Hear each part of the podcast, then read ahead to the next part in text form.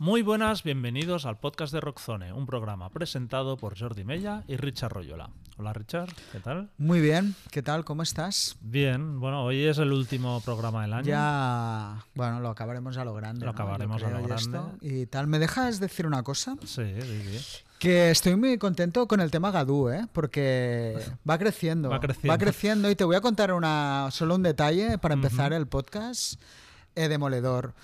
Que es que el otro día estuve comiendo con nuestro amigo común Alex, Alex Godino, que vi- vinieron a casa con, bueno, nuestros amigos Marta, Fernando, en fin, esta gente que compartimos, y me soltó que es que Georgie Dan tiene una versión de Agadú. Hostia. Ahí queda eso. Se va expandiendo. Se va, y lo fui a buscar y efectivamente, del 2016 a... Lo que pasa que en el mundo Georgie Dan tiene como casi más sentido, ¿no? Todo y Ya. que era una versión ya del late Georgie Dan, con lo cual, ¿sabes estos ya arreglos muy cutres de estudio, Sí, de sí, teclado, no el rollo 70s que te podía molar o no, pero había una banda ahí tocando y tal. Pero ahí está y se ve que, es- que esto no lo vi en la Wikipedia, fueron a Eurovisión y todo el grupo, Black Lace. Y hay una ¿Y versión... cómo quedaron? ¿sabes? Hostia, ¿O no lo sé. No, No esto lo, lo hablamos y no, no me fijé.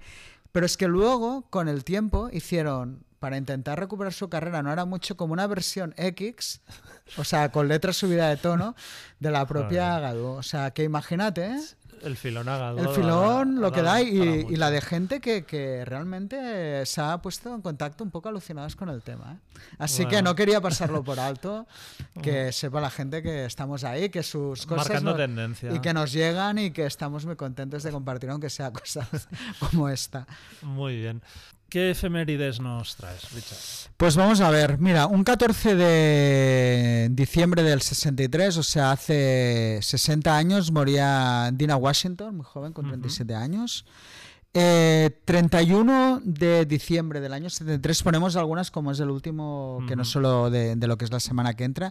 Del 73, eh, hecho histórico, o que es ACC, tocan por primera vez como ACC, digamos, en el Club Chiquis de, de Sydney, 50 años de CC. Esperemos que lo celebren el año que viene Sí. con la Se gira que parece que está ya como muy inminente de anunciarse, pero, Pero como no todo lo no de llegar, ¿eh? no acaba de llegar. Un 31 de diciembre del año 78, es decir, hace 45 años, Iron Maiden grababa las míticas Son Hot Tapes en los Space War Studios de, de Cambridge, un- una grabación muy mítica dentro del heavy metal. El 28 de diciembre del 83 eh, moría Dennis Wilson de los Beach Boys ahogados, un poco, Ujú. bueno, ya se ha explicado su vida muchas veces. En, en prensa rosa tenemos el 18 de diciembre del 83, se casaba Keith Richards y Patty Hansen, 40 años de casados que llevan con la tontería, ¿eh? Supongo que nadie daba un duro, pero debe ser uno de los matrimonios Sí, sí. pues más longevos de- del rock y siendo Ujú. que Richards, pues bueno, no sé, Tiene nunca mérito, pensaría, tiene tiene mérito. Eh, nos vamos al 2003, un 14 de diciembre de 2003, Ozzy Osbourne conseguía su primer número uno en solitario, que era con la versión de Changes que hizo junto a su hija Kelly, ¿tú te acuerdas? Sí. Pues esto era la, bueno, la versión de Black Sabbath que hicieron juntos y era el primer dúo padre-hija que lo conseguía desde Fran y Nancy Sinatra con Something Stupid. No sé si antes de esto, esto en el 67, os imagínate. Ujú. No sé si antes de esto hubo algún otro padre-hija que lo Ya. consiguió, pero a mí me gustaba la versión, ¿eh? The Changes. Bueno, la vi, Sí. la o sea, me gustaba ver a Ozzy tan feliz. Aunque su hija fuera... Aunque yo siempre he sido más Kelly Osbourne de lo que la gente... lo- O sea, no la he odiado tanto como, Como el resto de la como el humanidad. resto de la humanidad, exacto, muy bien dicho. Ujú. Eh, ya lo habíamos dicho en el momento de su grabación, pero el 16 de noviembre de 2003 se emite por primera vez el Unplugged de Nirvana, el. MTV, uno de los más históricos de, de los Ujú. Unplugs. Y esto, pues bueno, lo digo porque siempre ha tenido mucha relación o salieron en su momento en nuestra revista. Un 18 de diciembre del 2013, hace 10 años, eh, salía la sentencia de Ian Watkins de los Prophets, que bueno, mm, pues esto, ¿no? Los Prophets durante una época en nuestra revista en Rockzone Ujú. o la antigua Rock Sound, pues fue una banda muy importante, pero él era pues un auténtico capullo. Recordar que, bueno, lo pillaron, eh, lo, lo encerraron por, por ser pederasta, pero todo como muy turbio, Que realmente. hace unos meses le apuñalaron en la cárcel. Sí, leí, Estuvo bueno, se ve que, hombre, de- el tío debe... Bueno, es que yo creo que está directamente zumbado, ¿no? Un tío así... Eh, algunos cumpleaños, el propio Keith Richards, hace 80 años, o sea Ajá. que ya... Ya acompañará a Jagger en la Liga de Octogenarios en los Stones. El 13 de diciembre del 48, o sea, hace 75 años, ahora Tendagen, Lo- 75. 75. Los mismos años que lo único que los cumple el día 20 de diciembre, Alan Parsons, un personaje con mínimo curioso. Curioso. Ujú. Yo, ¿tú Alan Parsons Project qué? No. Nada, Nada, cero. cero. Yo cuando éramos lo que pasa pequeños, ¿te acuerdas que sonaban Sí, a todas horas? pero... Pero no, lo que pasa que hay que decir que Alan Parsons eh, fue ingeniero de discos clásicos como Dark Side of the. Moon y tal, pero lo que es Alan Parsons Project, no, ¿no? a Suspenso. no. Suspenso, suspenso. Eh, 65 años del día 14 de diciembre hará Spider Stacy, que lo Ujú. vimos hace poco en el funeral de The Pogues. Era el. bueno, ¿cómo se llama? La flaut- el flautín. ¿no? Flautín, sí. de The Pogues, Flautinista. flautinista, y quizá después de, mm, de Shane McGowan era el personaje con, Ujú. con más carisma. Siempre lo recordaré en el bolo mítico de, de Celeste, que salió a tocar con una camiseta metálica. Mm. Que en aquella época era lo más anticool del mundo salir con. Ujú. Y dije, hostia, mira al tío aquí dándolo todo. El mismo día, o sea, 65 años hace Mike Scott de The Waterboys. Ujú. Y para acabar, el día 17 del año 58, también 65 años Mike Mills, que lo vimos hace poco con Big Ujú, Star tocando, eh, Mike Mills, eh, bajista de REM.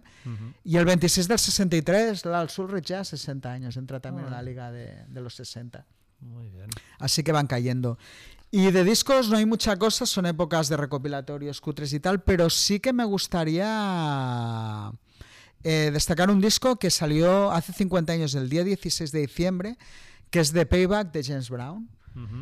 Que para muchos es considerado su obra maestra y un disco que curiosamente, sin saber que ahora era el aniversario, he estado oyendo un poco estos últimos dos, tres meses y realmente es un gran disco de, de funk, muy complejo, muy loco, doble álbum, pero, pero un gran álbum. Así que 50 años a The Payback de, de James Brown. Perfecto. Pues bueno, esta semana dedicaremos la tertulia a Kiss. El legendario grupo de hard rock ofreció los pasados 1 y 2 de diciembre los dos últimos conciertos de su gira de despedida en Off the Road, con los que en teoría se despedían para siempre de los escenarios. En ellos anunciaron además una nueva era en la que seguirán eternamente en forma de, avatares. Y para hablar sobre Kiss y todo esto y que nos depara el futuro, contaremos como invitados con David Busqueta, uno de los mayores coleccionistas de Kiss en España y propietario de la tienda Discos Tesla de Barcelona. También estará Sergio Martos, vocalista de Schizophrenic Spacers y colaborador de Ruta 66, así como nuestro amigo y colaborador Andrés Martínez. Y como siempre, pues el repaso a algunas noticias destacadas. Esta semana no tenemos agenda de conciertos porque la cosa ya baja bastante.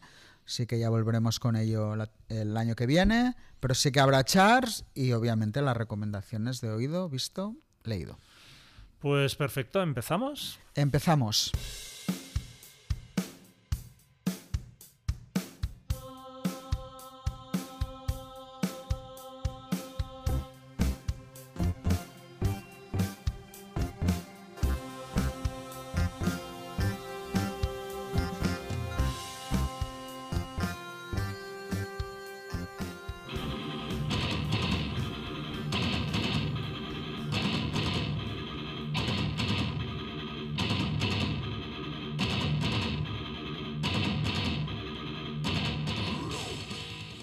Si en la tertulia hablaremos de Kiss, empezamos el bloque de noticias con otra banda que ha anunciado su despedida. El pasado viernes, Sepultura anunciaban su separación después de 40 años de carrera.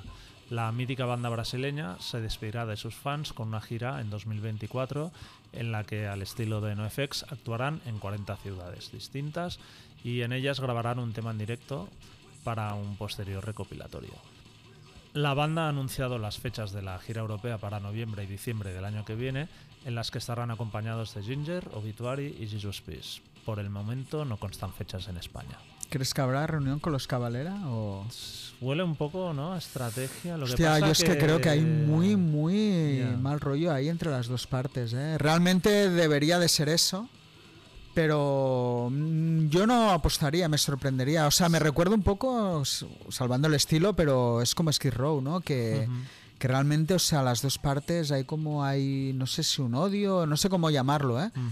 Pero como dos, eh, dos partes irreconciliables. O sea, Y- lo único que me sorprende es que sea tanto tiempo vista, ¿sabes? Porque Ya. Si lo hubiera anunciado en plan lo dejamos, igual de cara a festivales del año que viene Ya. aparece en la reunión, sí. Pero También. ya de cara al ya. 25 También creo, no sé, que la reunión de Sepultura pff, ya se le ha pasado. se la pasa al arroz. Hubo un momento hace 6-7 años que sí que parecía que, que había como. Pero ahora ya.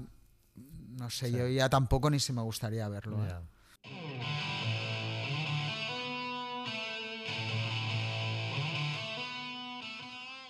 Eh, seguimos hablando del Mad Cool Festival ahora, que el lunes desveló 73 de los artistas para su edición del 2024. Después de una semana con una campaña de promoción algo confusa que daba a entender que igual no iba a celebrarse este año.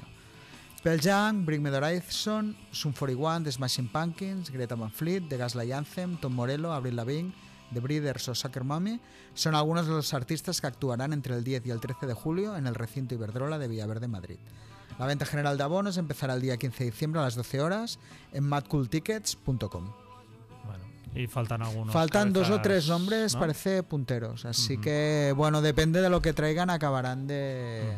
Lo que está claro, eh, reconociendo lo complicado que es hacer carteles, que esto en algún momento lo oído desde dentro y es mucho más difícil de lo que parece, les está costando a los festivales eh, hacer grandes carteles. Yo creo porque se dividen en muchos y porque tampoco hay tanto, ¿no?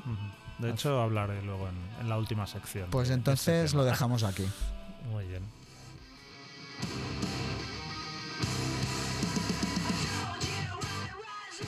Y terminamos hablando precisamente de una de las bandas que tocarán en el Mad Cool, Sun 41, que por fin han puesto fecha al que será su último disco. En mayo anunciaron que, después de este disco y una gira mundial, pues también lo dejaban. El disco, como ya has conocido, se llama Heaven and Hell y será un álbum doble con 20 canciones en total, 10 por disco. El primer disco, Heaven, estará más orientado al pop punk y el segundo, Hell, más orientado al, al metal. Lo publicará Rise Records el próximo 15 de marzo y en la web ya podéis ver el tracklist completo y, la portada también. Pues bueno, como esta semana no tenemos agenda, pasamos directamente a los charts.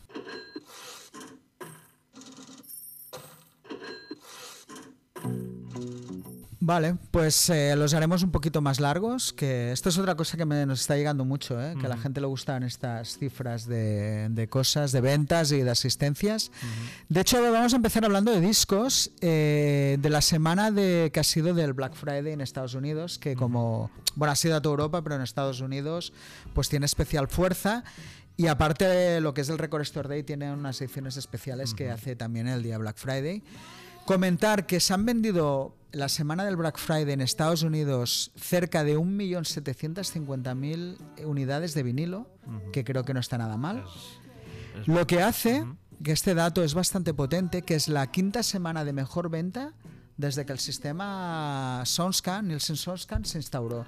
Estamos hablando del año 90. O sea, ¿qué quiero decir? En los últimos. Es la quinta mejor semana de los últimos 33 años. ¿no? Hay que decir ya que en el 90 en Estados Unidos, aquí todavía en Europa existía el vinilo, todavía había venta, pero en Estados Unidos era ya un formato absolutamente eh, pues defenestrado, podríamos decir. Lo cual, pues bueno, demuestra que a pesar de los precios y todo, bueno, pues goza de una salud como mínimo competente, ¿no? Sí. Ni que sea en Eh, un día puntual. ¿Eh? Ni que sea en Ni un que día sea un día puntual. pero es cierto que si realmente se lo propusieran en serio, ya hemos hablado muchas veces Ujú. y somos muy de, poner unos precios decentes y realmente potenciar, creo que, que podría ser, no digo que fuera el sustitutivo del físico como lo era como lo tuvimos antes, pero sí que podría ser una buena alternativa.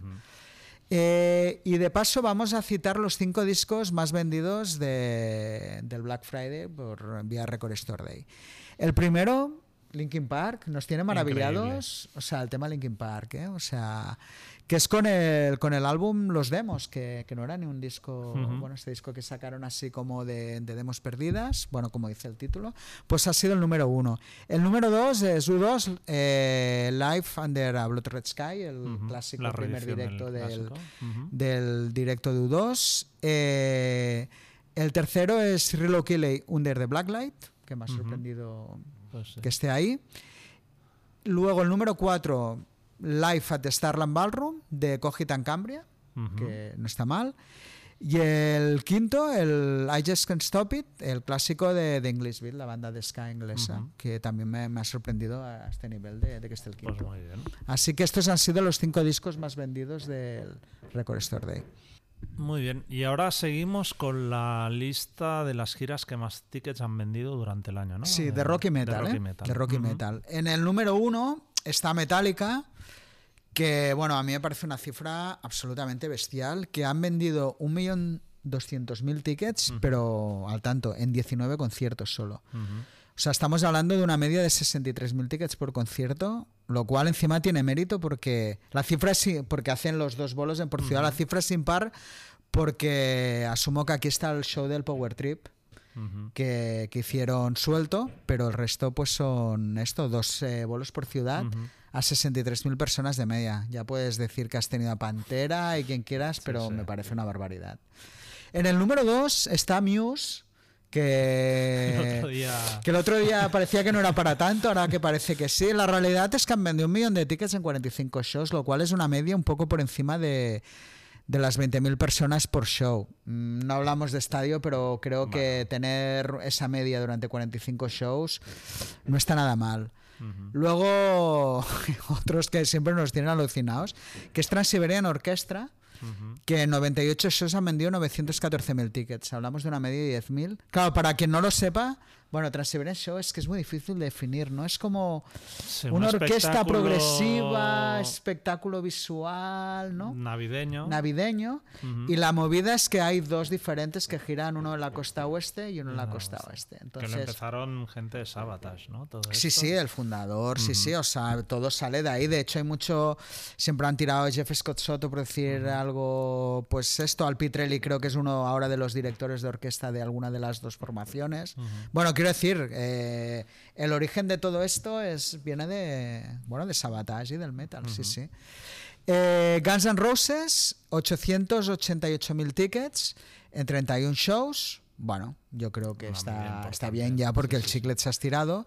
Nickelback, 731.000 tickets en 50 shows, o sea, una media por encima de las 10.000, casi 15.000. No está mal. No está mal. Eh, Maneskin, eh, un poco igual, ¿eh? 713.000 en 55 shows, o sea, también una, yo creo, una buena media. Eh, Blink 182, eh, 692 tickets, 692.000, perdón, en 45 shows. O sea, por encima de los 10, unos 12.000. Rejo Chili Peppers, tela también este, ¿eh? 658.000 tickets, pero en 18 shows. O sea, estamos hablando casi de cerca de 35-40.000 personas por show. Tela. O sea, inexplicable. The Cure, eh, 643.000 tickets en 43 shows, no está mal. Nuestro amigo Jelly Roll, que está ya en todos los lados, eh, 629.000 tickets en 50 shows, es una media por encima de las Hace dos 10.000. semanas no sabíamos ni, Ni quién era y Y ahora solo nos, solo nos sale Jelly Roll por todos los lados. Paramore, muy bien, 563.000 tickets en 49 shows, es una media de por encima de los 10.000. Iron Maiden, eh, 453.000 tickets en 32 shows, o sea, hablamos de una media de unas 15.000 personas. Teniendo en cuenta el tipo de gira que es, de tocando ahí clásico, bueno, que no es una gira de grandes éxitos, está muy bien. The Offspring, cuidado, 452.000 tickets en 35 shows, Ujú. o sea que no está nada mal. Journey, 382.000 que- 382.000 tickets en 38 shows, o sea, una media de 10.000 clavados. Tampoco está nada mal. Claro. El filipino le sigue trayendo. Le sigue trayendo, sí, sí. Y cuidado con Disturb, que al final, visto así, tampoco está mal. 358.000 tickets en 32 shows, o sea, también una media por encima de los 10.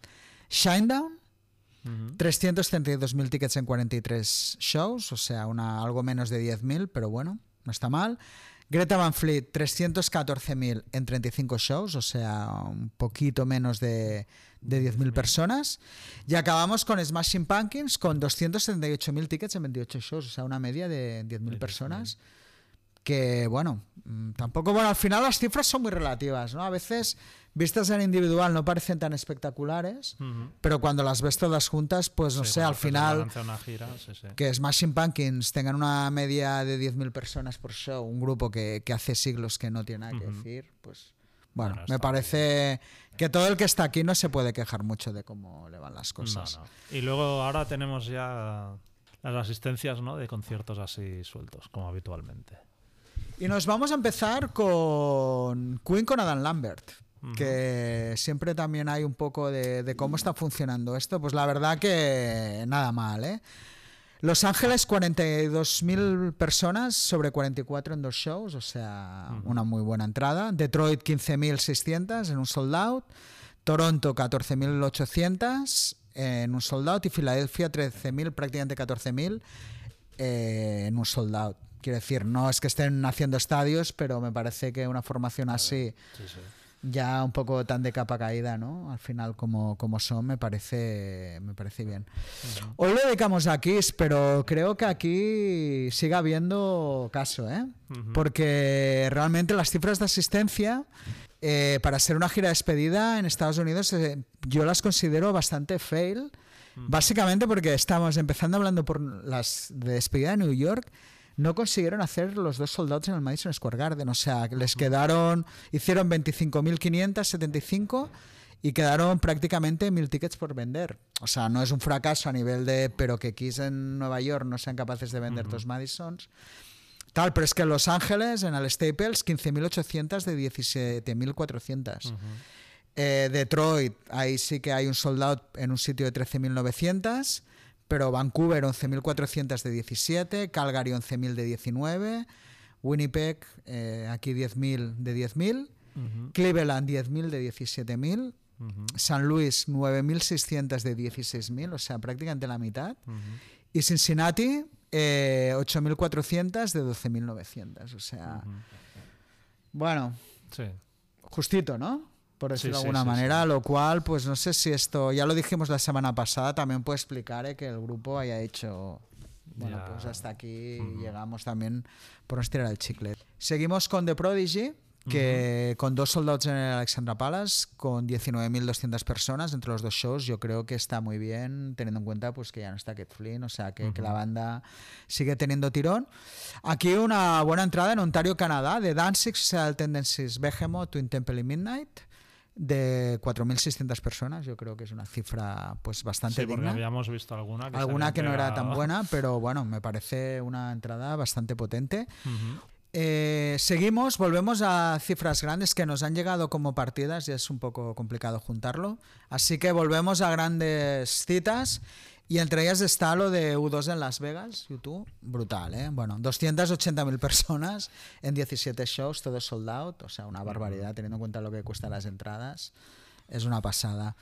Eh, de Tool también tenemos asistencias. La verdad es que allá donde van hacen sold outs, lo único que los, en general, en prácticamente el 90%.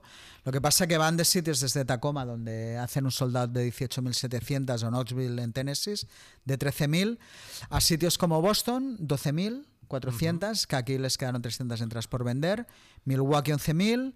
eh, y luego, pues yo que sé, Charleston 8.000 o en un Cansville eh, 7.000 personas. Pero bueno, me parece. Me parece muy bien, quiero una decir, una banda que Sí, está sí. ahí y tal. eh, creo que es bastante, bastante digno. Luego hay una cifra de Londres de Fall Out Boy con Paris y Nothing No Here de dos shows de 35.000 personas. O sea, les quedaron 400 tickets por vender. Me parece una asistencia bastante potente. Queens of the Stone Age, 12.000 personas. eh, 12.052 de 12.300 en París. Me parece una entrada Una brutal. burrada. Una burr- burrada, exacto. Una muy curiosa, bastante buena, de Doro, que en Düsseldorf metió 7.200 de 7.500, o sea, como realmente no es, es una persona con, con Sí, tirón, sí, con ¿no? mucho en, tirón. en Alemania. Alemania, sí. Exacto. Descendants Melbourne, 1.500 de 1.900. Ujú. ¿Cómo lo ves? Bueno, Bien, ¿no? Yo bien. creo que bastante correcta. Una es que me ha sorprendido mucho, empezamos con flops, ¿ya? Ujú. que es The Cult, eh, en, in- eh, bueno, en, en el Reino Unido, por decirlo de alguna manera. Bueno, Dublín no es el Reino Unido, tampoco No. es Irlanda. 1400 sold out. Eh, Portland, Oregón, 1100 de 1400. Eh, San Diego, 1100 de 1300. Y en Belfast, 989, 989. O sea, realmente asistencias, yo creo, Sí. por debajo de lo que estamos lo que son en España. en sí, sí. España. Eh, Mars Volta en Montreal, 1200 de 1800 Ujú. flojo, yo creo También, aquí sí, metería sí. más gente. Esta es buena. Glenn Hughes con Wim Malmsteen en Florida, 685 de 1997.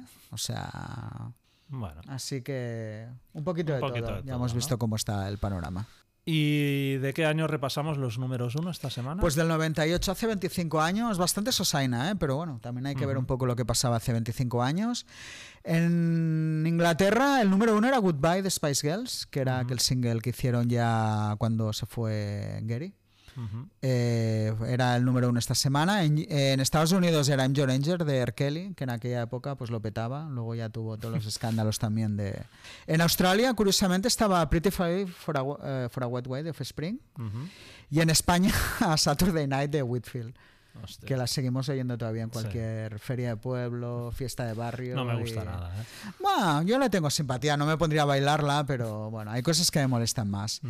Y la peli más importante hace 25 años en todo el mundo era Tienes un email, la comedia de romántica de Meg Ryan y Tom Hanks. Una ¿Opinión? más, ¿no? De su... Bueno, esta es de las top, ¿eh?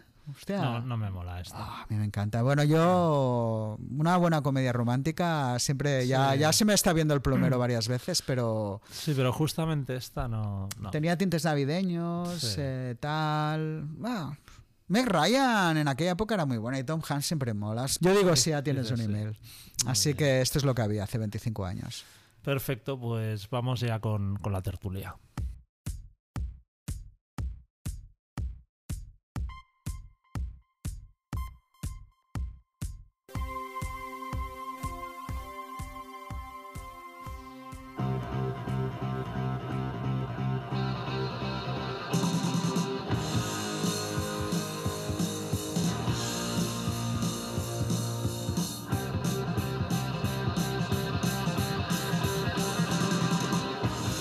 Como os anunciábamos al principio, la tertulia de hoy está dedicada a Kiss y para hablar sobre su despedida y lo que nos depara el futuro, saludamos a David Busqueta, uno de los mayores coleccionistas de Kiss en España y propietario de la tienda de discos Tesla de Barcelona. Hola David. Hola Jordi, hola Richard. Hola, David. ¿Qué tal? Muy bien. También saludamos a Sergio Martos, vocalista de Schizophrenic Spacers y colaborador de Ruta 66. Hola Sergio. Muy bien. Y por último saludamos a nuestro colaborador Andrés Martínez. Hola Andrés. Hola, ¿qué tal? Muy bien. Pues nada, chicos, eh, muchísimas gracias a todos por, por aceptar nuestra invitación. Y si os parece, empezaremos por el final. Suponemos que veréis el streaming o posteriormente el último concierto del 2 de diciembre en Madison Square Garden. Y dejando de lado el tema de los avatares que hablaremos luego, ¿os parece que fue una despedida a la altura de lo que se esperaba? David, empezamos contigo. No, porque, bueno, yo además ya los había visto en el Madison Square Garden en el 96, en la Kiss Reunion, cuatro noches. Estuve sufriendo para intentar ir a verlos, pero al final no pude cuadrar, nadie me... Era un fin de semana, fin de semana en la tienda, Mercado San Antonio es muy complicado y no tuve a nadie que me cubriese.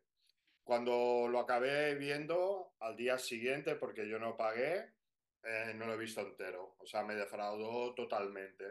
No sé, emocionalmente pensaba que iba a ser una fiesta por todo lo alto y me quedé muy frío. No sé. O sea, esta es mi opinión personal. Evidentemente, el día 2 teóricamente se acaban.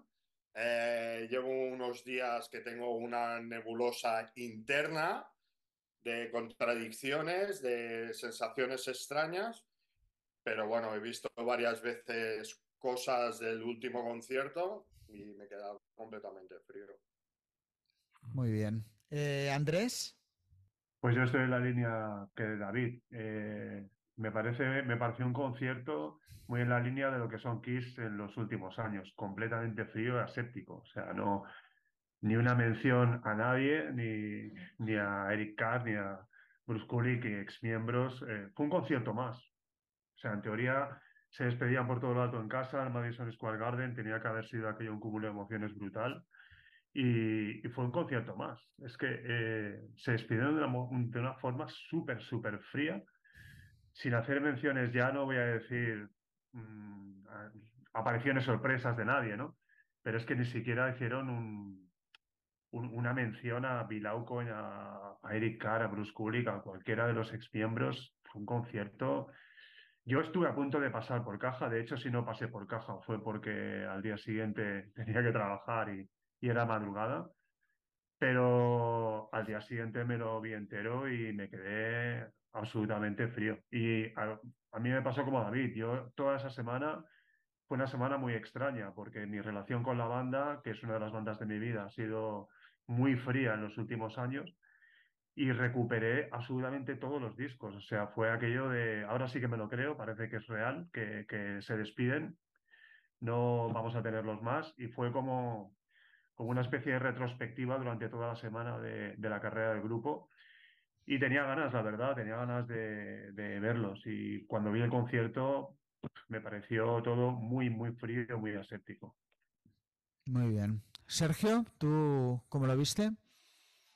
A ver, eh, yo no vi gran cosa porque realmente, o sea, es un, digamos que los, últimos años con han sido un cúmulo de, desencuentros brutales. Entonces a mí el hecho de que el día 2 de diciembre pusieran una fecha para poner el fin a su carrera, pues me daba realmente un poco porque yo realmente me despedí de la banda en el año 2000, que fue cuando hicieron la gira de despedida.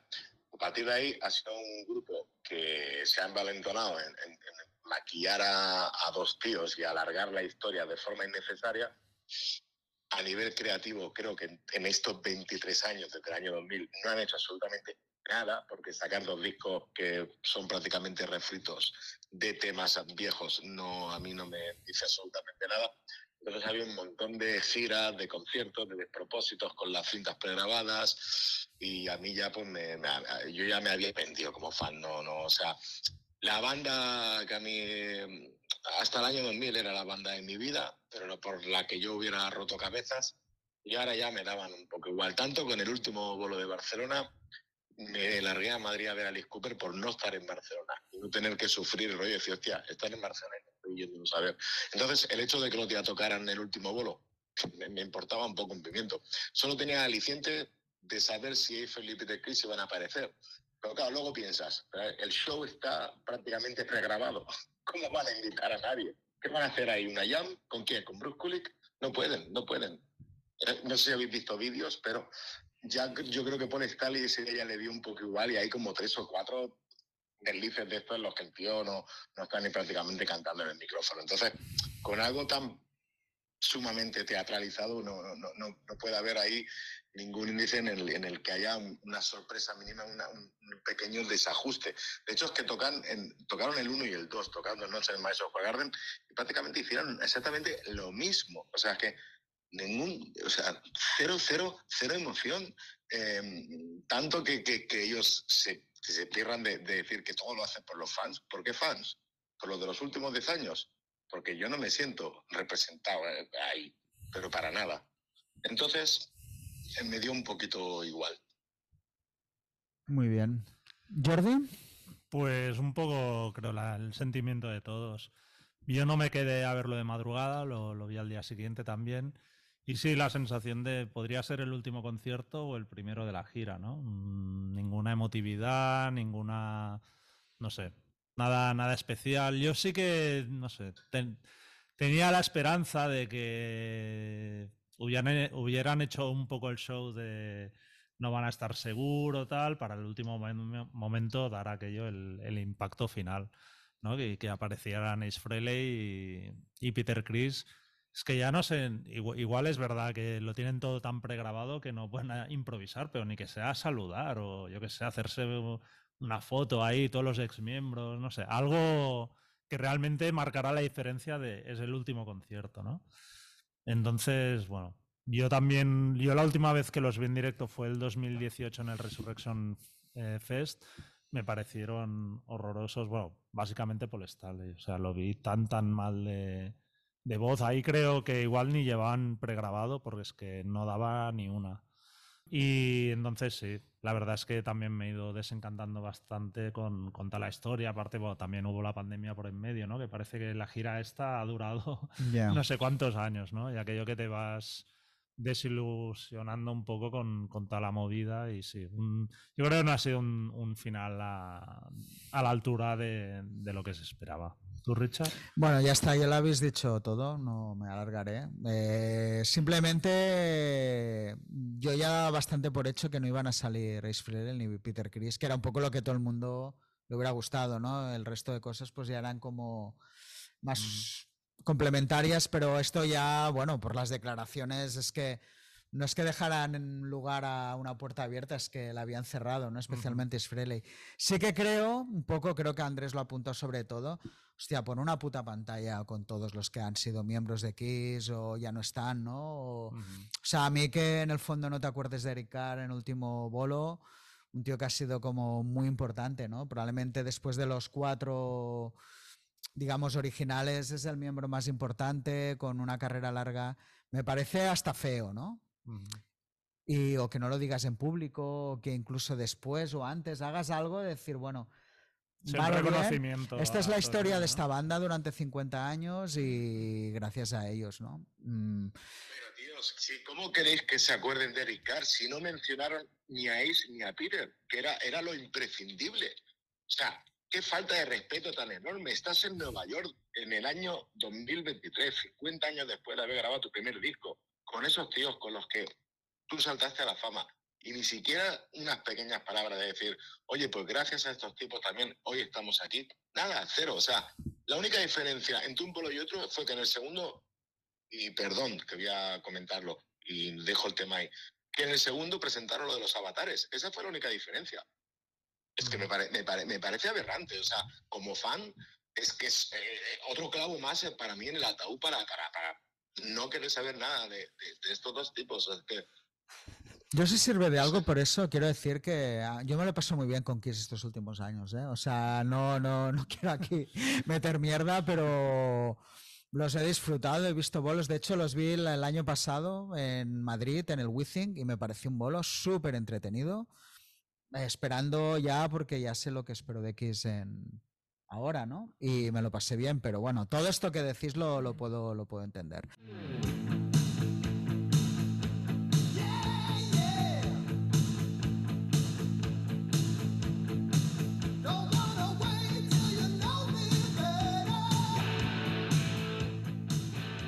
Pues hemos empezado por el final y ahora vamos al, principio, que sería ¿cuál es el primer recuerdo que tenéis relacionado con Kiss y cuándo os hicisteis fans?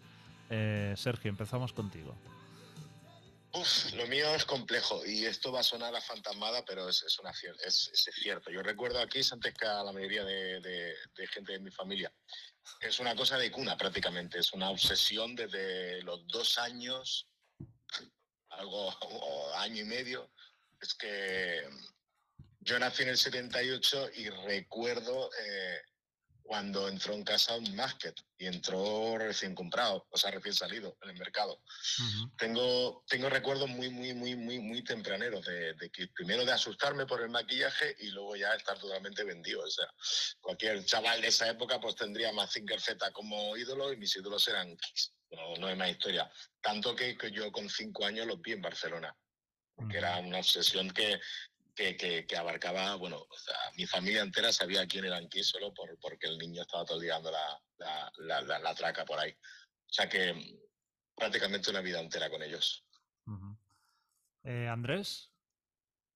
Yo el primer recuerdo que tengo es de, del single de Surna Something de Utility Carabé, que era mi vecino, y ver aquellas cuatro caras maquilladas me impactó muchísimo.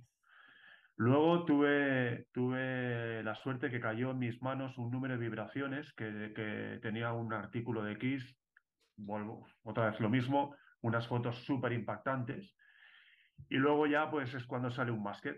Y, y, bueno, aquella portada tan icónica, quizás no es el mejor disco como para, como para empezar, pero a mí me impactó muchísimo eh, escuchar un basket. Y, eh, empecé con el single, lo primero que me compré fue el single de Talk to Me y luego ya el, disco. Y esos fueron, son mis primeros recuerdos, pero prácticamente a, bueno, prácticamente no, a tiempo real. Quiero decir que yo descubrí un Masket cuando salió y, y sobre todo el, impacto de, ver a cuatro superhéroes eh, tocando rock and roll. Entonces empezamos a escuchar música y, se conjugaba en, una sola banda, se conjugaba pues eso, ¿no? Eh, cuatro héroes de la Marvel tocando música eh, súper poderosa. era un grupo, yo siempre he pensado que es el grupo perfecto para meterte en el rock and roll. y a mí me pasó eso. Eh, el impacto de su imagen pues con, con su música. Con un basket fue el como, como yo entré en el universo de Kiss. ¿Tú, David? Yo eh, estaba pensando, ya llevo días, yo creo que la primera vez que recuerdo algo me parece que fue en Musical Express, que sacaron, me parece que fue Peter y Chris, me imagino, cantando Beth. Eh, ese es el primer recuerdo que tengo vago de ellos. Luego, evidentemente, eh, en los 40 principales solía escuchar la radio, porque claro, en aquel momento debía tener entre 12 y 13 años, y sonó Sending. Entonces, esa fue realmente la primera vez que, que conocí a Kiss realmente con un tema o que tenía conciencia de que el grupo estaba sonando y tal, ¿no?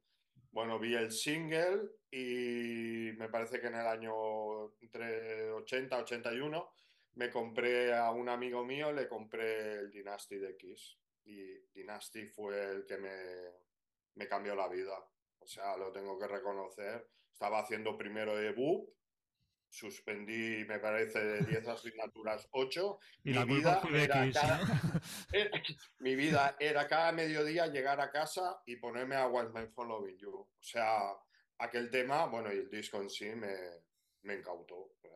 A partir de ahí a los pocos días o a las semanas, eh, me acuerdo, compré la revista Esta es la vida de Kiss y me acuerdo cada noche llegar a casa eh, a la tarde, meterme en la cama y ahí estudiar los nombres, lo que hacían y, claro, evidentemente la imaginación de, de cómo sería el grupo en directo como tal, porque claro, todo lo que veía o soñaba lo estaba leyendo a través de esa revista, que me marcó también.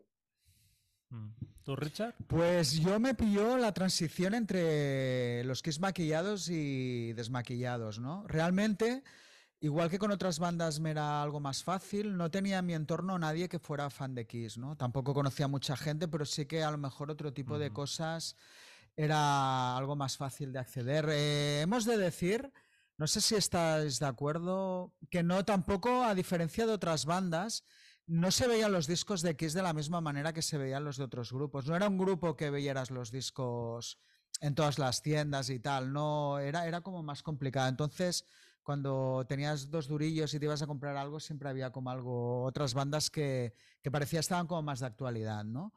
Entonces, sí que recuerdo, creo que mi primer recuerdo de oírlos. Visual sí que veías en revistas, alguna foto, lo típico.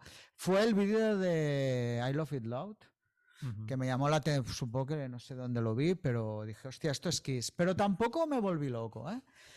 Pero algo hubo de transición porque Liquid Up sí que me lo compré cuando salió. Recuerdo el momento, no, de verlo en la MTV, pero sí que sabían quitar el maquillaje. Me compré Liquid Up, que me flipó. Y lo fuerte es que seguía los Kiss desmaquillados, al menos hasta Asylum, Crazy Nights, como muy a fondo, pero nunca, eh, por lo que sea esto, los amigos no tenían discos de cristal. Y en los Kiss maquillados, hostia, yo creo que fue ya hacia finales de, de los 80 cuando realmente empecé a comprar discos y a meterme en ellos. O sea, que entré como tarde para lo que era una banda como Kiss y luego ya pues, bueno, pues el resto es historia, ¿no? Pero, pero un poco mi, realmente mi primer recuerdo consciente de verdad es con ya con Liquid Up que, que, me voló la cabeza. Luego hablaremos ya de discos, pero sigue siendo uno de mis discos favoritos de ellos. ¿Tú, Jordi? Pues yo el primer recuerdo es de no sé qué programa sería tal. De, recuerdo la imagen de Gene Simmons escupiendo sangre, era en blanco y negro. No sé si porque las imágenes lo eran o porque teníamos la tele en blanco y negro todavía en casa, que es posible porque, o sea, debía ser yo bastante pequeño, 5 o 6 años. Y, y, de que me llamara mucho la atención y sobre todo, igual era un minuto ¿eh? de, un concierto en directo así, de, de que me sonara la música como súper agresiva y súper oscura y tal, que luego lo piensas y dices, pues tampoco había para tanto, pero no sé, claro, supongo de crío te, impactan más las, las, cosas. Y luego el otro recuerdo así que tengo de, de muy pequeño también era un de algún cómic que tenía yo americano tal, que salía un anuncio a toda página del cómic de Kiss, del rollo este que se habían puesto como su sangre en la, en la tinta. Ah. Que no sé qué, qué año debía ser eso. Pero. Y de flipar mucho, decir, ¡hala! Un, cómic con, con, sangre de, de, Kiss, ¿sabes? Y alucinas mucho. Y así musical, yo creo la primera canción que, que recuerdo es Beth, no sé por qué, donde la escuché. Y luego ya siendo un poquito más consciente de lo que era la banda, sí, ya, ya fue I Was Made for Loving You, Lick It Up, y, y, cuando me hice un poco como tú, ¿eh? realmente los primeros discos así más clásicos hasta, sí, sí, bien entra la adolescencia, no, no me los había comprado. Mi hermano, por ejemplo, que era un poco la, la, referencia en casa de discos, de Kiss, yo creo que no tenía ni uno. No tenía, ¿No? porque yo muchas cosas, a veces hemos hablado, Rush o bandas así, había discos que tu hermano nos dejaba, no, pero... No me suena, ya.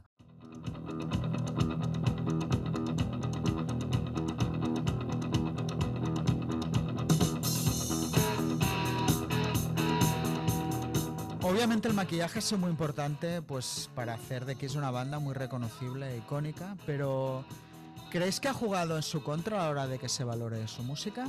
Andrés. Yo creo que al principio sí. Al principio creo que hubo muchos, muchos críticos, incluso compañeros de profesión, que no se los tomaban en serio. Era todo demasiado teatral y, siempre se les acusó de, de eso, ¿no? De, de que era todo show, todo teatro y poca música. Yo creo que al principio sí que jugó en contra. Luego ya no.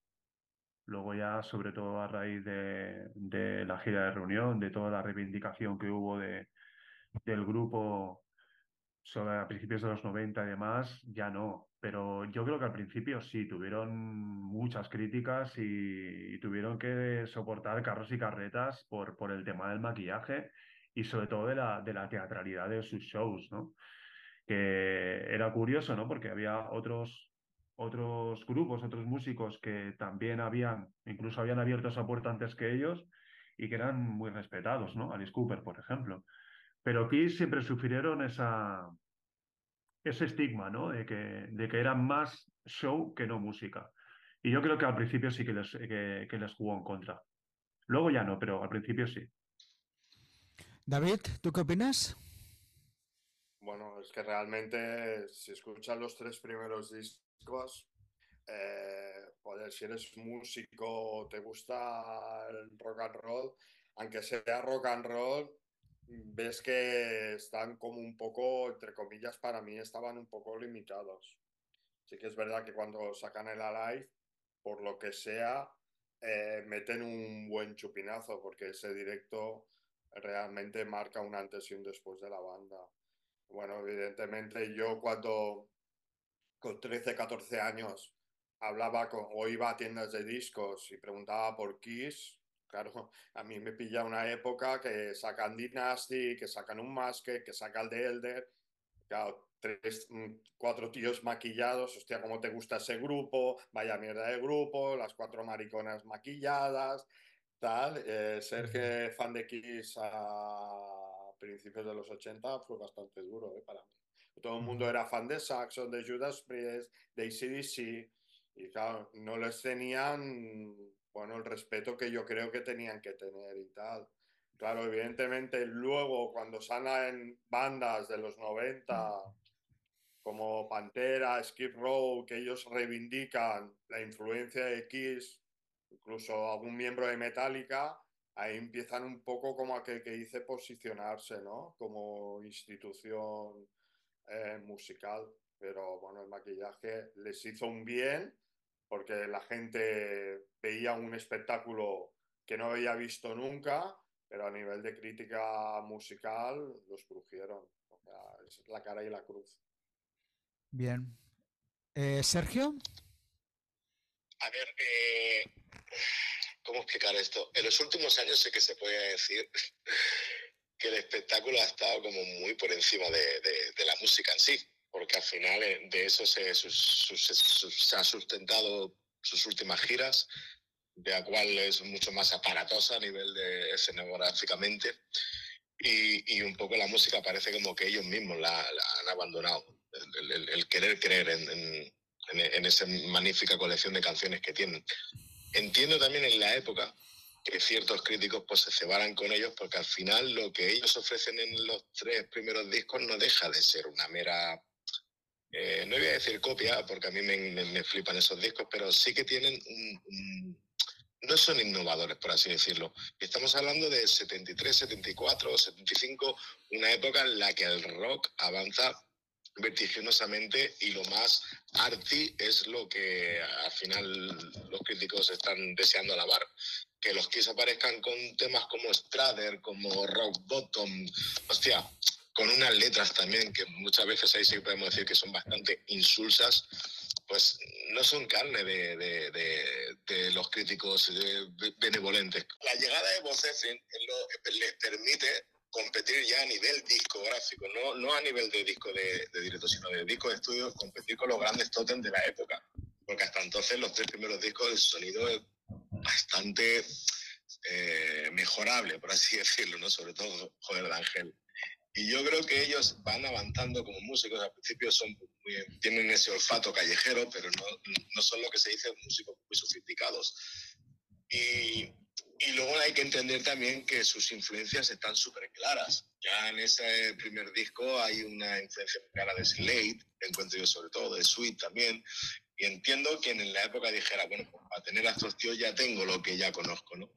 La gracia de Kiss es que ellos, pensando en ese patrón Beatles, pues cantan todos en la banda, aunque Frehley tarda un poquito más, y todos aportan una personalidad brutal, digamos, a, a lo que es la, la, música, la ejecución. Por eso no puedes comparar esos primeros Kiss con nadie, por, por el hecho de que hay un tío ahí de, como Peter Chris, que viene de, del jazz más loco de Nueva York, es un tío que es fan de Jim que hace que la música camine de una forma que es alucinante. Y Ferli, eh, que no hay un guitarra sin igual, puede decir, bueno, que el tío copia algunos licks de, de, Jimmy Page y de, de Jeff Beck, pero al final Eiffel es uno de los tíos más reconocibles que ha dado el rock. Y eso es principalmente la, la virtud de ellos. Otra cosa es que el maquillaje o el espectáculo en su día, pues sí, eh, un poco ensombreciese eh, la calidad de, las composiciones, que es brutal. Pero al final, oye, ellos, eh, ellos querían tener un, distintivo y fue ese, no hay más historia. Hay un montón de bandas en, esa época que tenían otros distintivos y no llegaron tan lejos. Al final también es un super mérito. Bueno, yo creo que en general Sergio ha dicho algo al final muy interesante. Era el maquillaje, bueno, ha sido un signo distintivo que para bien o para mal, pues Mm, los ha diferenciado de cualquier banda que, también podía haber sido en contra, ¿no? Lo que está claro, alguna vez que he tenido que defenderlos, hostia, una banda no chuta tantos años y tiene esa historia simplemente por llevar maquillaje, o sea, detrás tiene que haber algo más, ¿no? Y creo que, pero creo que hasta el día de hoy, ¿eh? La, pongamos la, la, etapa clásica, que es la, la que va la maquillada, digamos, la primera, creo que está llena de, de, cosas súper diferentes. Es un grupo que no, no, se estancó, arriesgó, incluso los fallos bestias. Luego hablaremos más concretamente de discos, ¿no? Pero tenemos a The Elder que al final se les ha vuelto a favor. Quiero decir que es un grupo que al final, por lo que sea, nunca tuvo miedo a, a experimentar, ¿no? Lo que decía Sergio de Bopesri, ¿no? Pues igual lo fácil hubiera sido hacer en vez de, de Dynasty Destroyer de Rock and Roll Nights y se fueron por el otro lado, ¿no? Entonces yo creo que es una banda que nunca se les va a reivindicar eh, lo suficiente. No sé si por el maquillaje ya o por el por hacer el tipo de música que hacían, ¿no? Parece que a las bandas de rock o de hard rock o rozando el heavy metal, llámale como quieras, eh, les cuesta como, como que se les reconozca a nivel masivo, ¿no? Nunca verás las típicas listas que siempre hablamos de Rolling Stone, tal, nunca ves discos de Kiss, ¿no? Y creo que es muy injusto, ¿no? Y yo creo que eran muy buenos como banda de rock and roll ultra básica, que eran lo que eran al principio. O sea, a mí me parecen como banda de rock and roll ultra simple, brutales. Y luego creo que cuando se metieron en otros fregados que podían haber sido un desastre, se salieron también muy bien. Así que creo que el maquillaje es lo que ha hecho grande a la banda y probablemente es por lo que estemos aquí hablando de ellos, por, porque han consiguieron algo único. Pero sí que creo que es una banda que no se les ha reconocido sus méritos musicales, que son muchos. Y creo que no pasará, ¿eh? No sé cómo lo ves ¿Puedo Decir una, ¿Os puedo decir una cosa? Sí, claro. A, nivel de fan, ¿eh? Del 75 al 78 no hay banda en directo que le tosa a Kiss. O sea, el espectáculo, la agresividad que tenían tocando, no hay nadie que los supere del 75 al 78. Porque piensa alguna banda que hiciesen ese espectáculo o ese, esa fuerza en directo, nómbrame alguna. No hay ni una. ahora hablaremos personal, ¿eh? de los directos. Ahora hablaremos de los directos y creo que este tema va a salir también. Sí, yo lo que creo, aparte del, del maquillaje, yo creo que el hecho de que tuvieran un público infantil hasta cierto punto o que tuvieran un público muy, muy joven, también jugó mucho en, su contra desde un punto de vista de cómo los críticos a veces miramos ¿no? Cómo funcionan los grupos o valoramos su, música, que pasa muchas veces por el público que tienen, ¿no? Que, no está bien, pero, pero es así. Y creo que eso pudo incluso jugar más en contra que, que el propio maquillaje. También creo, claro, a mí me decís de los tres primeros discos que eran muy básicos y tal, que es verdad que quizá en la época no aportaban mucho, pero me cuesta tener la perspectiva de cómo hubiera recibido yo aquí siendo un fan del rock en, ese momento, ¿no? Porque yo cuando llegué aquí, como decíamos antes, ya era bastante, no, no diré adulto, pero bueno, ya, ya había escuchado bastante música y me parecieron maravillosos los primeros discos. O sea, Claro, ya, ya tienes como interiorizado que Sorry Out es un clásico, que Rock and Roll All Night es un clásico, pero no sé, me, atraparon enseguida musicalmente y los temas menos conocidos también, ¿no? En plan Rock Bottom, pues me parece una canción cojonuda de, de rock, ¿no? Entonces me, me, falta me falta esa perspectiva. Y lo que decías tú, Richard, de que es un grupo, o sea, visto con el tiempo que arriesgó, o sea, era un grupo que arriesgó y que se les puede acusar en cierta manera un poco de veletas, de ahora funciona la música disco y hago un disco, o sea, un álbum cercano a ese sonido, luego triunfa más el heavy metal, endurezco el sonido, pero al final, o sea, Dynasty es un disco increíble, ¿no? ¿Y cuántos grupos han intentado de rock hacer algo bailable y les ha salido un Como churro, culo. Y ellos tienen un clásico. No, incluso, ostras, luego entraremos en discografía, ¿eh? pero solo que incluso si nos ceñimos a los tres primeros, Ostras, que tú oyes Joder de Ángel, el, el álbum. Hostia, ya había temas como Going Blind que dices, mm. cuidaos, eh, cuidado con esto, eh.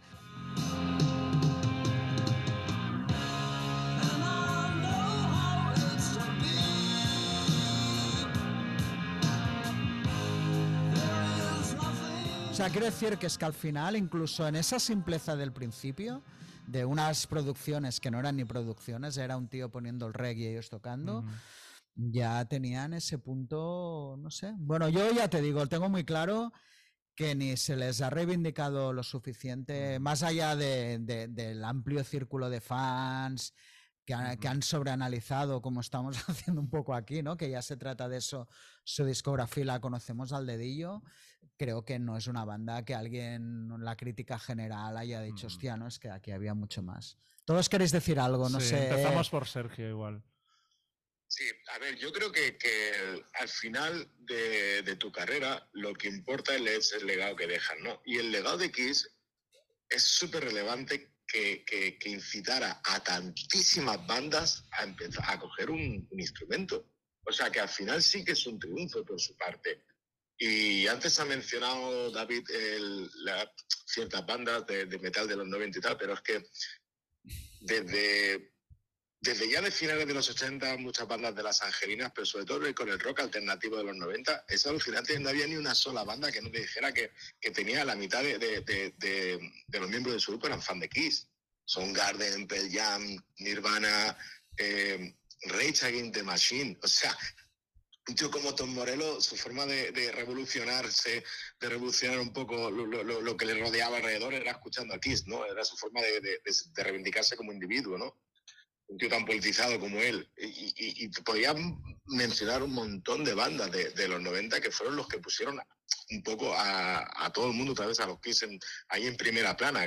Recordemos que era una banda en declive en esos principios de los 90 que habían pasado la etapa del, del glam metal de los 80, que se habían intentado eh, reinventar como podían y, y, al final cuando llega toda, toda esa sinergia de, de, volver a hablar de aquellos Kiss clásicos de los 70 y gracias a ese puñado de bandas de los 90. O sea que yo creo que sí que, que, que se le reconoce ese mérito, el haber hecho que un montón de, de, chicos y chicas tocasen su instrumento por primera vez. Eso es, eso es enorme.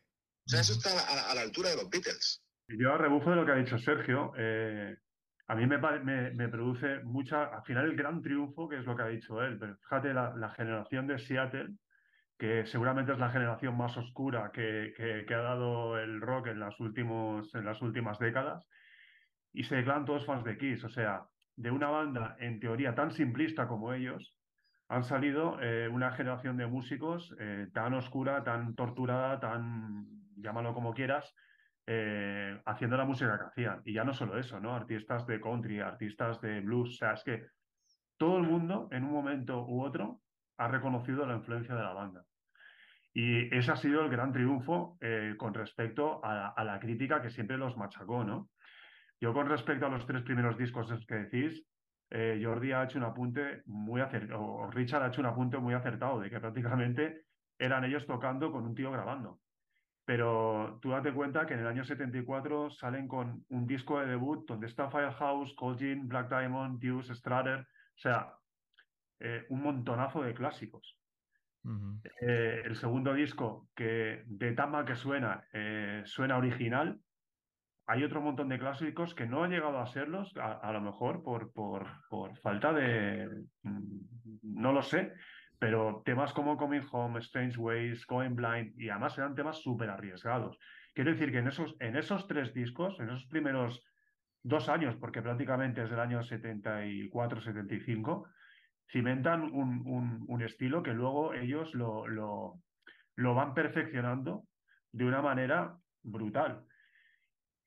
Pero tienen el handicap este de, de, los shows súper salvajes, súper bestias, el maquillaje y demás, que no, hacen que la gente no les tome en serio, mucha gente, incluso, incluso compañeros de profesión.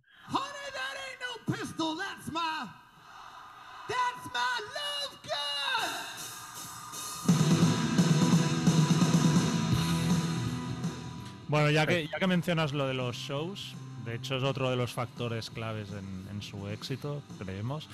Y bueno, creo que aquí los cinco presentes pues los hemos visto bastantes veces. ¿Cuáles han sido vuestras mejores experiencias viendo a, Kiss en directo? Y empezaremos por David, que si nos puedes decir cuántas veces les has llegado a, a ver tú. Yo desde el año 83 hasta el año pasado 37 veces evidentemente en diferentes etapas, claro. ¿Vale? O sea, yo he tenido la suerte o la desgracia de ser fan desde, desde muy joven, eh, con 14, 15 años, tener la suerte de que en el año 83 vienen a Barcelona, los veo, eh, luego en el 88 me voy a Donington, eh, organizo un viaje a París y claro, luego los veo en el Revenge, tengo la suerte de coger la guitarra de Paul Stanley en Cardiff y mi, bueno, yo os explico, la mejor vez que los he visto, o para mí mi sueño dorado de crío era ver a Kiss en Madison Square Garden. O sea, y yo, o sea, cuando se reúnen y dicen que hacen gira americana, mi objetivo es Madison Square Garden. Y, te, y en aquella época me tenía que ir a un cibercafé porque internet prácticamente ni existía. estuve cada semana, me conectaba con mi mujer en aquel momento que hablaba muy bien en inglés, sobre todo americano. Eh, veía que iban poniendo los conciertos, las entradas, y no sé por qué Madison Square Garden no lo ponían nunca. O sea, vi la gira, cómo iba sacando entradas, entradas, y bueno, hubo un momento que nos conectamos y dos noches, que eran las que iban a tocar, estaban sold out. Bueno, ¿cómo coño es posible y tal? Entonces, llamamos a través de conferencia y dice, bueno, la persona que se pone que en media hora se habían agotado las entradas. Bueno, yo me dio exactamente igual, me organicé un viaje para estar como unos 10 o 12 días y sabía que en un momento dado podían ampliar. No sé por qué, podían ampliar Nueva York y así fue. O sea, yo me fui allí sin entrada. Noches, sin entrada, pero yo cada día conseguí entrada y una de las entradas pues tenía a Donald Trump sentado a mi lado, ¿sabes? En, otro eh, tenía a Scott Allan y Sebastian Bach un poco más adelante, pero para mí ese fue el orgasmo. O sea, después de haber aquello, pensé, me puedo morir tranquilo porque voy a morirme como el tío más feliz del mundo, ¿no? Porque mi sueño de esta es la vida de Kiss, de aquella revista en mi habitación, que soñaba con Kiss en Madison Square Garden, se cumplió cuatro noches. Bueno, me lo pasé que te cagas. Evidentemente luego han habido más conciertos y tal, pero ese le recuerdo con, enorme, porque cada día me levantaba y decía, joder, voy a ver aquí, no me lo puedo creer, ¿no? Y al día siguiente y al día siguiente. El día de la marmota en Kiss, ¿no? Un poco. Sí, y te puedo explicar una anécdota. Al año siguiente, en el 97, vinieron a Barcelona y tuve la suerte de poder deparar con Jen Simmons a solas, en un descampado en Montjuic, me parece que era, o en el Tibidabo, no recuerdo, porque lo estuve siguiendo y tal. Entonces, él bajó de la limusina, eh, bueno, claro, yo estaba muerto de miedo, estaba completamente cuadrado, porque no podía creer que Jen Simmons estuviese conmigo ahí. Y bueno, mi, mi exmujer y tal le comentó pues que, eh, que, bueno, que yo era muy fan y tal, que habíamos ido a Nueva York, que los habíamos visto cuatro noches. Y claro, él se quedó ahí como un poco dudetario. Dice, bueno, pero vosotros de dónde sois? No, no, nosotros somos, nosotros somos de Barcelona. Y el tío alucinó. Me dijo, ¿de Barcelona viniste a Nueva York a verme? Y le dije que sí. Bueno, me invitó al concierto, ¿eh? O sea, Barcelona. Yo tuve unas entradas eh, gratuitas gracias a Jen Simon. Tenía mis entradas, evidentemente, ¿no? Pero fue un detalle súper agradable. Claro, tengo muchas más anécdotas, pero Madison bueno. para mí es el sumo. ¿Tú, Andrés, cuál mejor experiencia con Kiss en directo? Las dos experiencias brutales para mí fue Kiss en el 83, en Barcelona, en el Palau de Sports y, la gira reunión, evidentemente. Tener a, a Ace y Peter, pues es lo que siempre has soñado, ¿no? Siempre, desde que empiezas a seguirlos, Ace y Peter, aparte, era como algo bastante lejano, yo lo veía bastante lejano, una posible reunión cuando se anuncia la reunión que os vais todos a Donington en tropel, yo no puedo ir por uh, ciertos problemas y cuando por fin los veo en Barcelona y Zaragoza, pues increíble. Y la vez del 83, pues visto con la perspectiva del tiempo, eh, aparte que fue un bolo increíble, increíble. Creo que fue el segundo o el tercer concierto que hacían sin maquillaje, quitarse el maquillaje en Barcelona. Y ver a Eric Carr, eh, aquel escenario icónico con, con, la, famosa, la famosa tanqueta, ver Paul Stanley y sabemos Vinnie Vincent, que, que ver a Vinnie Vincent en directo fue. Ahora, ahora lo ves, ahora lo ves como algo, hostia, qué afortunado fui. Porque, claro, su, estancia, su estancia en Kiss pues tampoco fue demasiado larga, ¿no? Era la gira del décimo aniversario, el repertorio fue absolutamente increíble, éramos unos críos en primera fila eh, recuerdo hay una anécdota que hicimos una pancarta inmensa con todas las caras, incluidas las de las de Erika y Billy Vincent, y nos fuimos para las 6 de la tarde, así al pabellón, y la desplegamos ahí en la puerta del pabellón, y pasó una limusina, nos hizo fotos desde dentro.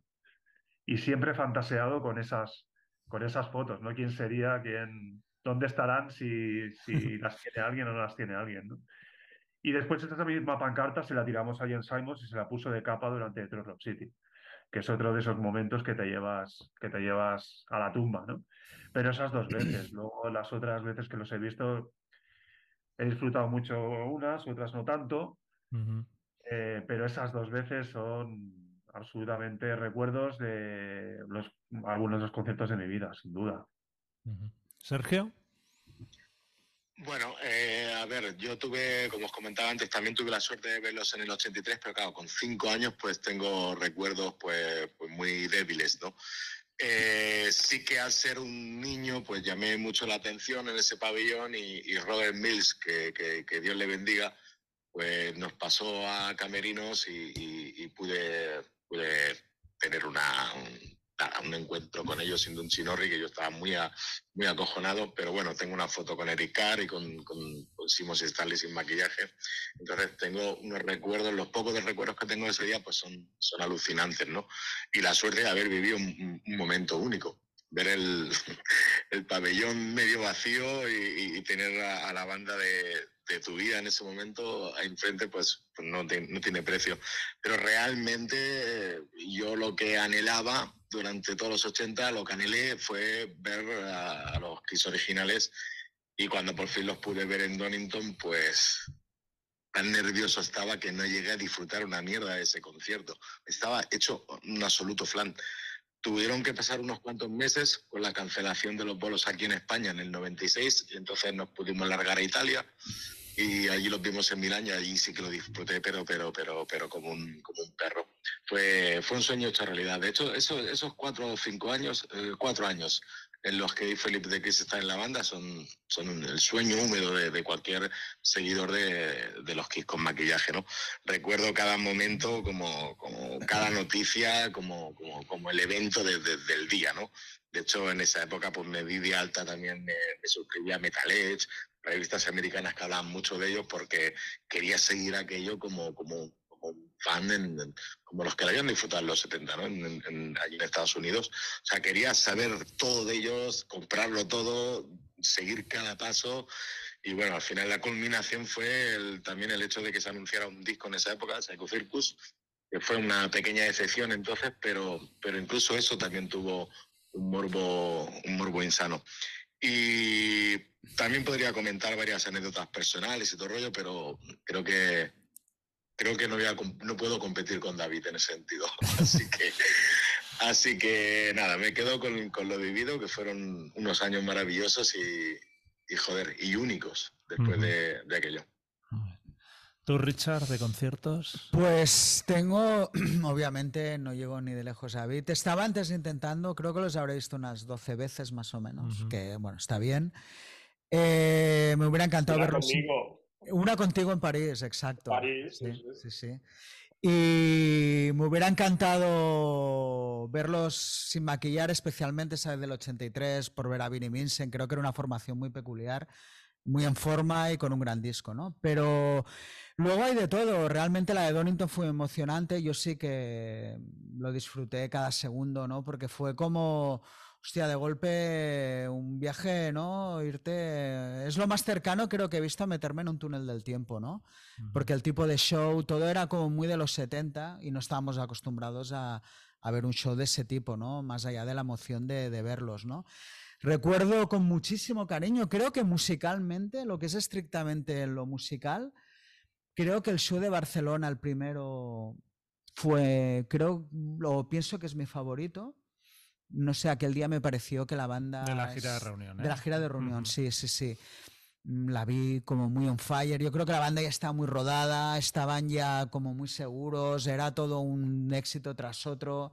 Supongo que ellos tuvieron, eh, antes hablábamos, ¿no? De si se les ha reivindicado, pero yo creo que ellos tuvieron su triunfo personal después de pasar esos 90, finales de los 80 ya en decadencia, decir, hostia, ¿no? Veías una banda que se lo comía todo, ¿no? Y, y, luego, a ver, hay un show, y en esto voy un poco a lo que decía David de, de, cómo eran en directo. Los vi en el, un show que hicieron en club en el Islington Academy, que Islington Academy para 500 personas.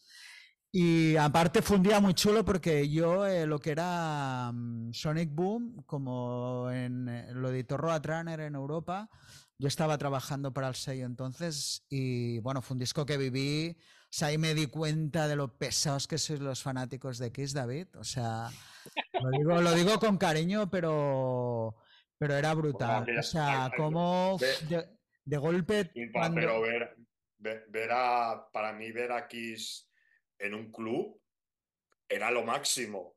Y claro, gracias a ti pude también hacer un sueño realidad, ¿no? Sí, hice feliz a cuatro o cinco personas, lo cual me, me, moló, quiero decir, lo de los fans de Kiss lo digo con cariño, ¿no? Pero realmente sois de ese perfil de fan que, hostia, cuando hay algo pasa todo por delante, ¿no? Y, y flipé ahí de la dimensión de decir, hostia, cuando sacaron el disco Sonic Boom, como, bueno, y aquel día en Londres había prensa, estuve con la banda porque era el tío de, digamos, de España, estuve con ellos, bueno, bien, fue bastante agradable. Y el show hubo algo que me llamó mucho la atención, que en un club, hostia, cómo sonaba a banda de rock and roll súper básica, sin, o sea, con, o sea, quitado fuera todo cualquier tipo de ornamentación aquello sonaba como una puta banda de rock and roll de Nueva York, ¿no? Que era un poco, David, lo que ibas a, lo que antes has apuntado. Cuando yo veo vídeos de, aquel, de la época esta que dices 75, 78, aquello era un puto cañón. O sea, era una banda que realmente sonaban muy agresivos, con mucha fuerza, que más allá del show es que era un grupo que realmente tocando tenían un rollo callejero de donde venían ellos, que era de Nueva York. Es que esto creo que nunca hay que olvidarlo y al final, por mucha sofisticación que haya, creo que el grupo lo llevaba dentro, ¿no? Al final, es Frele y Peter Chris eran ratas de cloaca, no nos engañemos, en el buen sentido, ¿no? Eran músicos hechos para tocar rock and roll y creo que Kiss tienen eso, pero es que incluso verlos luego en el Islington ya con la otra formación y tal, todavía mantenían eso, ¿no? Y recuerdo, hostia, que el bolo, como decir, joder, he podido ver una faceta diferente. Tal. Luego, también, a diferencia de Andrés o Sergio, que David no sé cómo lo ve, ¿no? O tú, incluso Jordi, yo he habido shows de los últimos años que he disfrutado. Ya se convierte en un entorno, te vas con tu hija, que tampoco es fan de Kiss, pero le gusta todo el, mm. el entorno, la parafernalia, los ha visto un par de veces. Eh, no sé, se convierte todo, ¿no? Andrés, una de las fotos, la mejor foto que tú tienes hecha con Zoe, ¿no? Probablemente es aquella que tenía cinco años, la tienes cogida ella. Eh, no maquillada de Paul Stanley, ¿sabes? Eh, bueno, se convierte en eso, en celebraciones que van más allá del rock, ¿no? En celebraciones familiares. y, realmente, bueno, es una gran. Kiss, bodas y bautizos. Kiss, bodas y bautizos, un poco. ¿Tú, Jordi? Yo recuerdo el de Donington especialmente como algo muy emotivo, sobre todo porque lo que has dicho un, poco del túnel del tiempo, o sea, hay muy pocos grupos que cuando se reúnen te logran transportar a, su época clásica, ¿no? En plan, yo cuando vi a Pink Floyd por primera vez no sentía que estuviera viajando a los Pink Floyd de los 70, ¿no? O yo qué sé, o con, con, otras bandas, o con los Rolling Stones la primera vez que los vi en el 89, ¿no? era en plan, estoy viendo los Stones ahora. En cambio con Kiss, o sea, en el 96, el show, el repertorio, todo fue eso de decir, hostia, estoy viendo el mismo show que hubiera visto en el, yo qué sé, 76, ¿no? Por, o 77, por decir algo. Y en eso creo que lo hicieron muy, muy bien. Claro, también pensándolo, en aquella época nos parecían que ya estaban mayores o que, ¿no? En plan, ¿Qué nos iba a decir? Eh? Claro. Pero eran todavía relativamente jóvenes, ¿no? O sea, gente de 40, de 40 ¿no? Con lo cual físicamente estaban muy bien, estaban muy en forma y ese show lo, lo disfruté mucho. Y así de más friki, eh, cuando vivían en Los Ángeles hicieron una Kiss Convention de estas y era cuando estaban Bruce Kulick y Eric Singer. O sea, era como la etapa de que iban a sacar del Unplugged, ¿no? Un poco. Y hicieron una presentación de la, de la Kiss Convention en un Jarro Café, que solo para prensa, y pude ir, y era, igual éramos, yo qué sé, 50, 60 personas, hicieron un set acústico, y luego en la convención volvía, hicieron ya como un Unplugged casi casi entero, que además era chulo porque la gente pedía, o sea, hacía peticiones y tocaban así cosas bastante raras. Y fue, la verdad, muy, muy guay.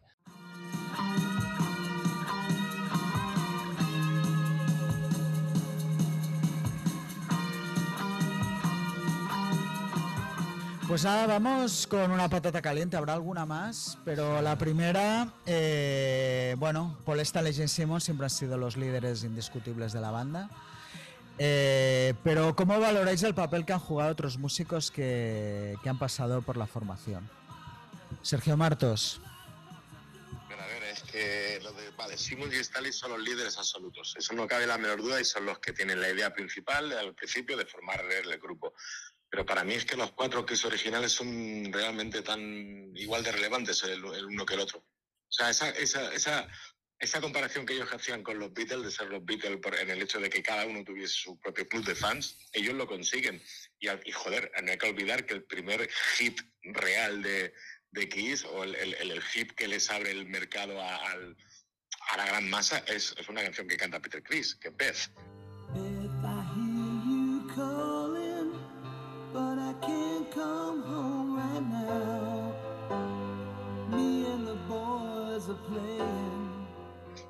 Entonces, eh, cuando hablamos de, de qué músicos, no, no, no, supongo que te refieres a los que han ido después. Para mí la formación original son esos cuatro tíos y son todos igual de relevantes.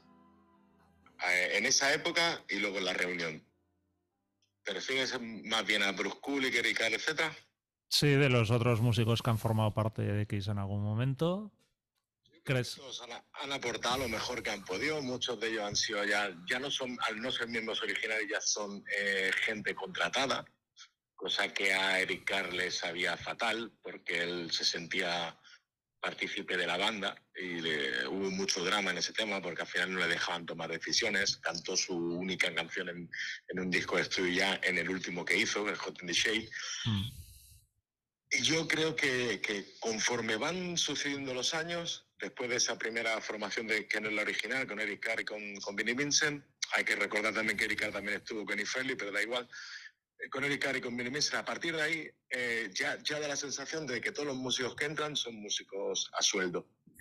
El pobre Bruce Kulick incluso te diría que él aporta realmente eh, su granito de arena ya en Revenge porque vienen de toda la claca antes de todo aquel metal pop de los 80 que ellos graban y no deja de ser un elemento más. Esas guitarras que graba Bruce Kulick en esos discos las podía haber grabado cualquier guitarrista de la época, sea Ferrone, incluso el propio Tommy Tyler en esa época que está en Back and Blue, cualquiera. No creo que ninguno aporte gran cosa.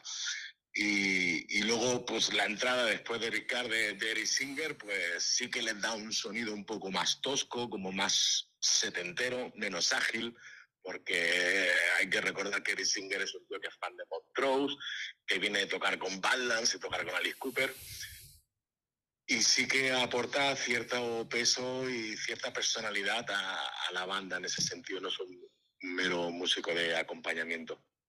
Luego, no sé, si me preguntaras por lo, en lo personal, pues ya sería otro tema. Ahí ya entramos en otro debate. Bueno, eh, no sé, David. Bueno, está claro que los cuatro originales para mí es el sumo.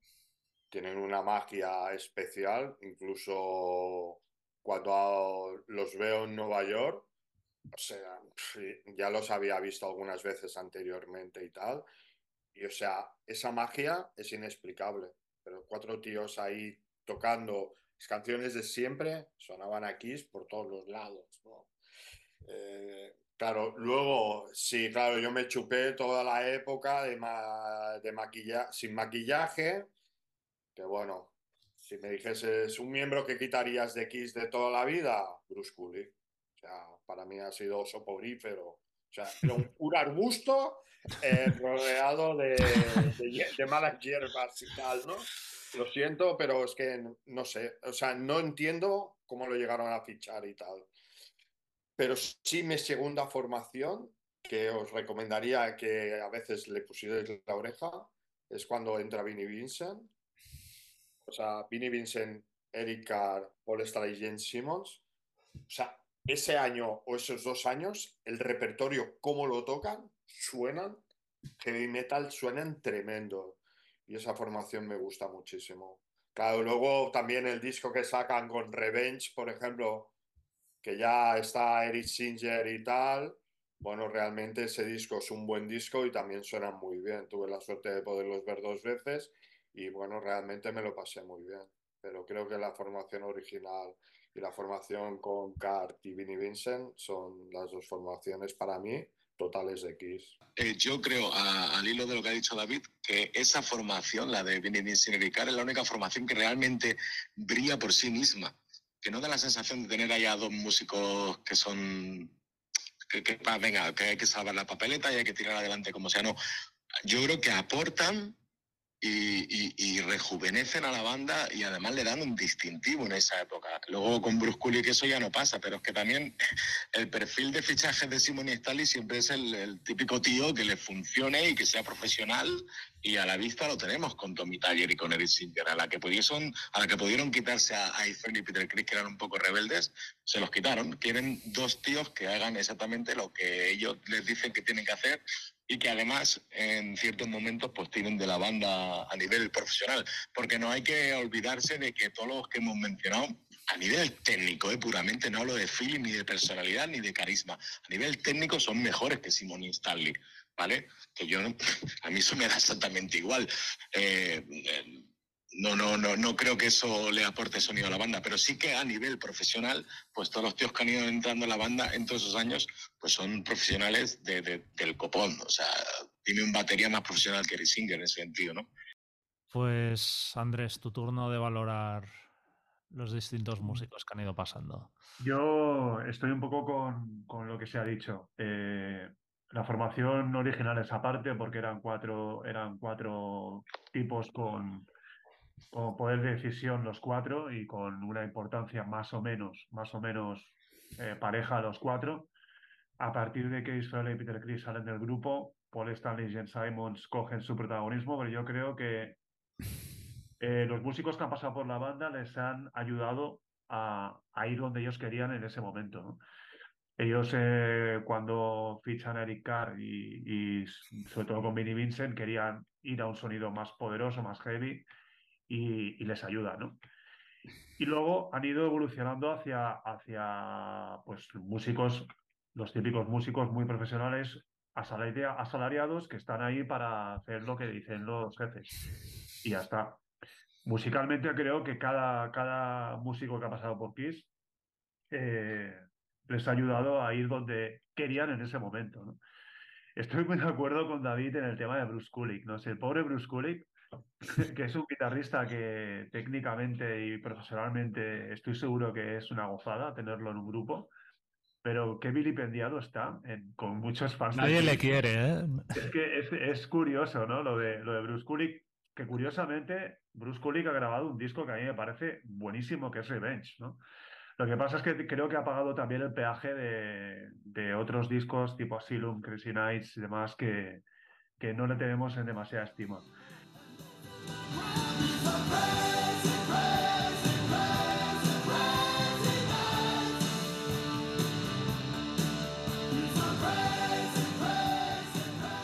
Pero un poco por ahí, ¿no? La formación escondida, Vinnie Vincent, Eric Carr, Stanley Simons es increíble. Aparte, el disco que grabaron es absolutamente increíble. Y, y la formación original por encima de todo. Yo, bueno, Ah, bueno. No, a ver, de la formación original, pues nada que decir. Obviamente, los cuatro fueron los que moldearon ese sonido, por lo cual al final estamos hablando de ellos. Y absolutamente de acuerdo con el tema Vinnie Vincent. O sea, yo creo que Vinnie Vincent, por eso no duró, porque era un tío que no vino como los que han venido luego a estar allí de paseo, ¿no? De que me digan, o sea, Vinnie Vincent eh, ya rescató a la banda en Creatures of the Night, que ahora es un tema que quiero hablar un momentito. Y luego Liquid Up su aportación fue brutal, ¿no? O sea, de hecho hay dos discos con Vinnie Vincent para mí, ¿no? Siempre un poco en un oficial, pero en el otro yo creo que el peso y también es eso, pues yo creo que Vinnie Vincent dije, dijo, hostia, me habéis venido aquí a buscar a que os salve el culo y volveros a haceros relevante, yo no voy a ser pues aquí un, bueno, ya Vinnie Vincent, me imagino que era especial entonces, como se ha visto ya con el paso de los años. pero creo que esa formación es absolutamente brutal. Y de lo que habéis dicho luego, pues bueno, lo de Bruce Kulick, muy de acuerdo, pero al final era eso lo que iban buscando, ¿no? Eh, un tío que ya después de muchos años dijera, mira, que no diga nada, vaya tocando todo más o menos con solvencia, que es lo que han hecho pues a su manera Eric Carey y Tommy Tyler. Yo Tommy Tyler siempre ya con algunos... Eric Singer y Tommy Tyler. Eric Singer y Tommy Tyler. Yo siempre hago el cachondeo con Tommy Tyler porque soy un gran fan de Black and Blue y siempre me ha hecho mucha gracia que acabara en Kiss y le tengo pues cariño, ¿no? Pero bueno, entiendo que, que su papel es pues el que ha sido siempre, ¿no? Muy secundario o respaldando a los jefes y tocando todo con la mayor pues fidelidad posible, ¿no? Luego está Mark St. John por ahí, el pobre, ¿no? Que es un miembro oficial que no hemos nombrado, que a mí el disco que hizo con ellos me gusta mucho, que es, eh, que es Animalize.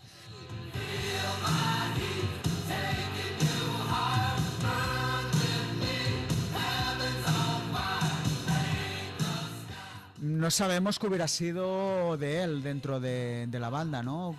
Si hubiera evolucionado algo, qué tipo de componente hubiera sido, si hubiera sido un cero a la izquierda haciendo caso a los jefes, hubiera sido un tío que hubiera aportado. Desde luego, por lo poco que vimos, tenía más personalidad que Bruce Kulick, ¿no? Ya te digo, no sé muy bien qué es lo que hubiera pasado. Y luego lo que me hace mucha gracia, que esto sería tirarnos horas, es todo lo que ha pasado alrededor del mundo Kiss de músicos que han tocado los discos, que no se saben, músicos fantasmas. O sea, ahí tenemos un mundo brutal, ¿no? Desde Bob Kulick, que yo creo que un poco, ¿no? Bruce Kulick entró por eso, porque el hermano tocó en discos, o sea, es una banda que siempre ya cuando... Anton Fick. Anton Fick, bueno, es que yo qué sé, podríamos hablar del... También el guitarra de Mr. Mister, creo que había hecho cosas en, también Creatures of the Night. Bueno, yo creo que, de hecho, alguna vez leí en un sitio todo el mundo que había acabado tocando en algún disco de Kiss y era alucinante, ¿no? Yo creo que ellos ya cuando vieron que que Frehley y Peter Chris ya no podían, sobre todo Frehley, ya los estándares que ellos querían para, para, sus discos y tal, abrieron la veda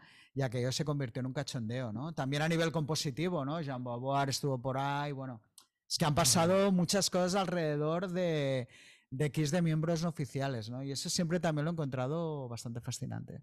Sí, yo iba a comentar un, un poco eso y de realmente quién, quién ha formado parte de Kiss, ¿no? Porque es que igual lo que decíamos que echamos en falta en el Madison Square Garden, en el concierto final, hubiera molado. O sea, un We Are the Wall ya casi. Un We Are the Wall ahí con, con todos los, los, músicos que han tocado alguna vez en, en un disco de, de, Kiss, porque igual nos hubiera sorprendido quién, quién aparecía por, por ahí, ¿no? Yo, entendiendo y obviamente la formación original, pues, joder, es la formación original, pero siempre también hay que distinguir la visión que tenemos como fans de lo que sería currar con Peter Chris y Frehley en su época más chunga, digamos, del tema alcohol, tema drogas. Tenía que ser fácil. ingobernable, ¿no? Precisamente dos tíos como Stanley Simmons, que son hombres de negocio casi a la par que músicos o incluso por encima, pues supongo que tener a esos dos elementos pues era una situación insostenible, ¿no? Entonces... Perdonad una, cosita. Yo creo, creo sinceramente que mientras la formación original está un siendo, batiendo récords en América, en el Budokan de Japón y tal, yo creo que hay una unidad ahí en, estudio también y, se nota mucho en la cohesión de los discos. Es en Destroyer donde por primera vez entran músicos que no son del seno de la banda porque es una práctica que, el, que, el, que al que yo amo como productor, pero a veces su mano izquierda es prácticamente invisible, es una práctica que él ya, ya, hacía con los discos clásicos de Alice Cooper.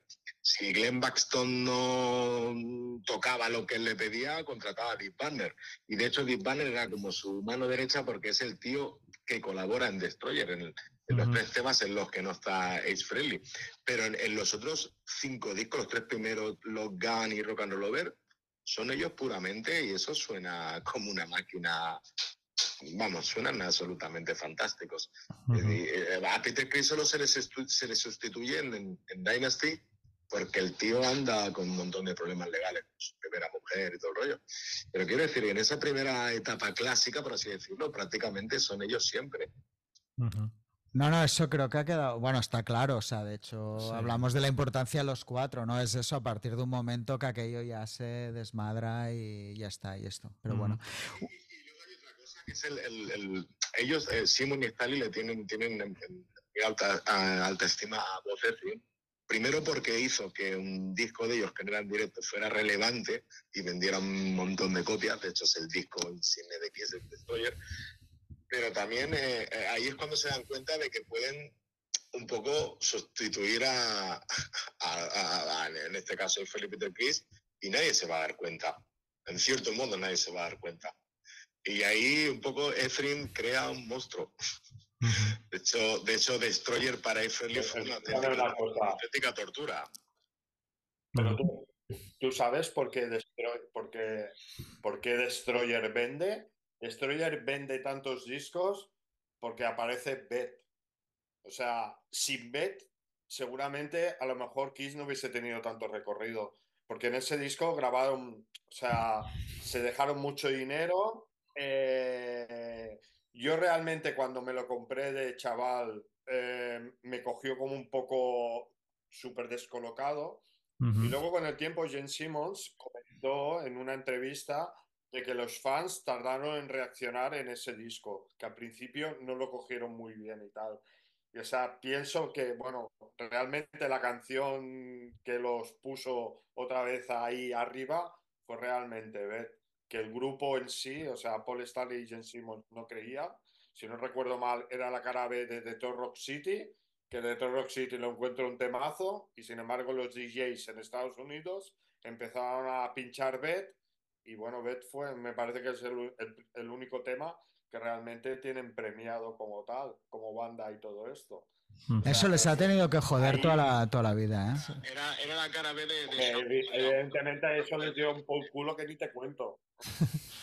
De todas maneras, la grandeza de Destroyer está ahí, ¿no? Eh, que esto lo James Simons lo comentó, que entre los violines de Beth y, y la fuerza de God of Thunder o de True Rock City todo tiene sentido, ¿no?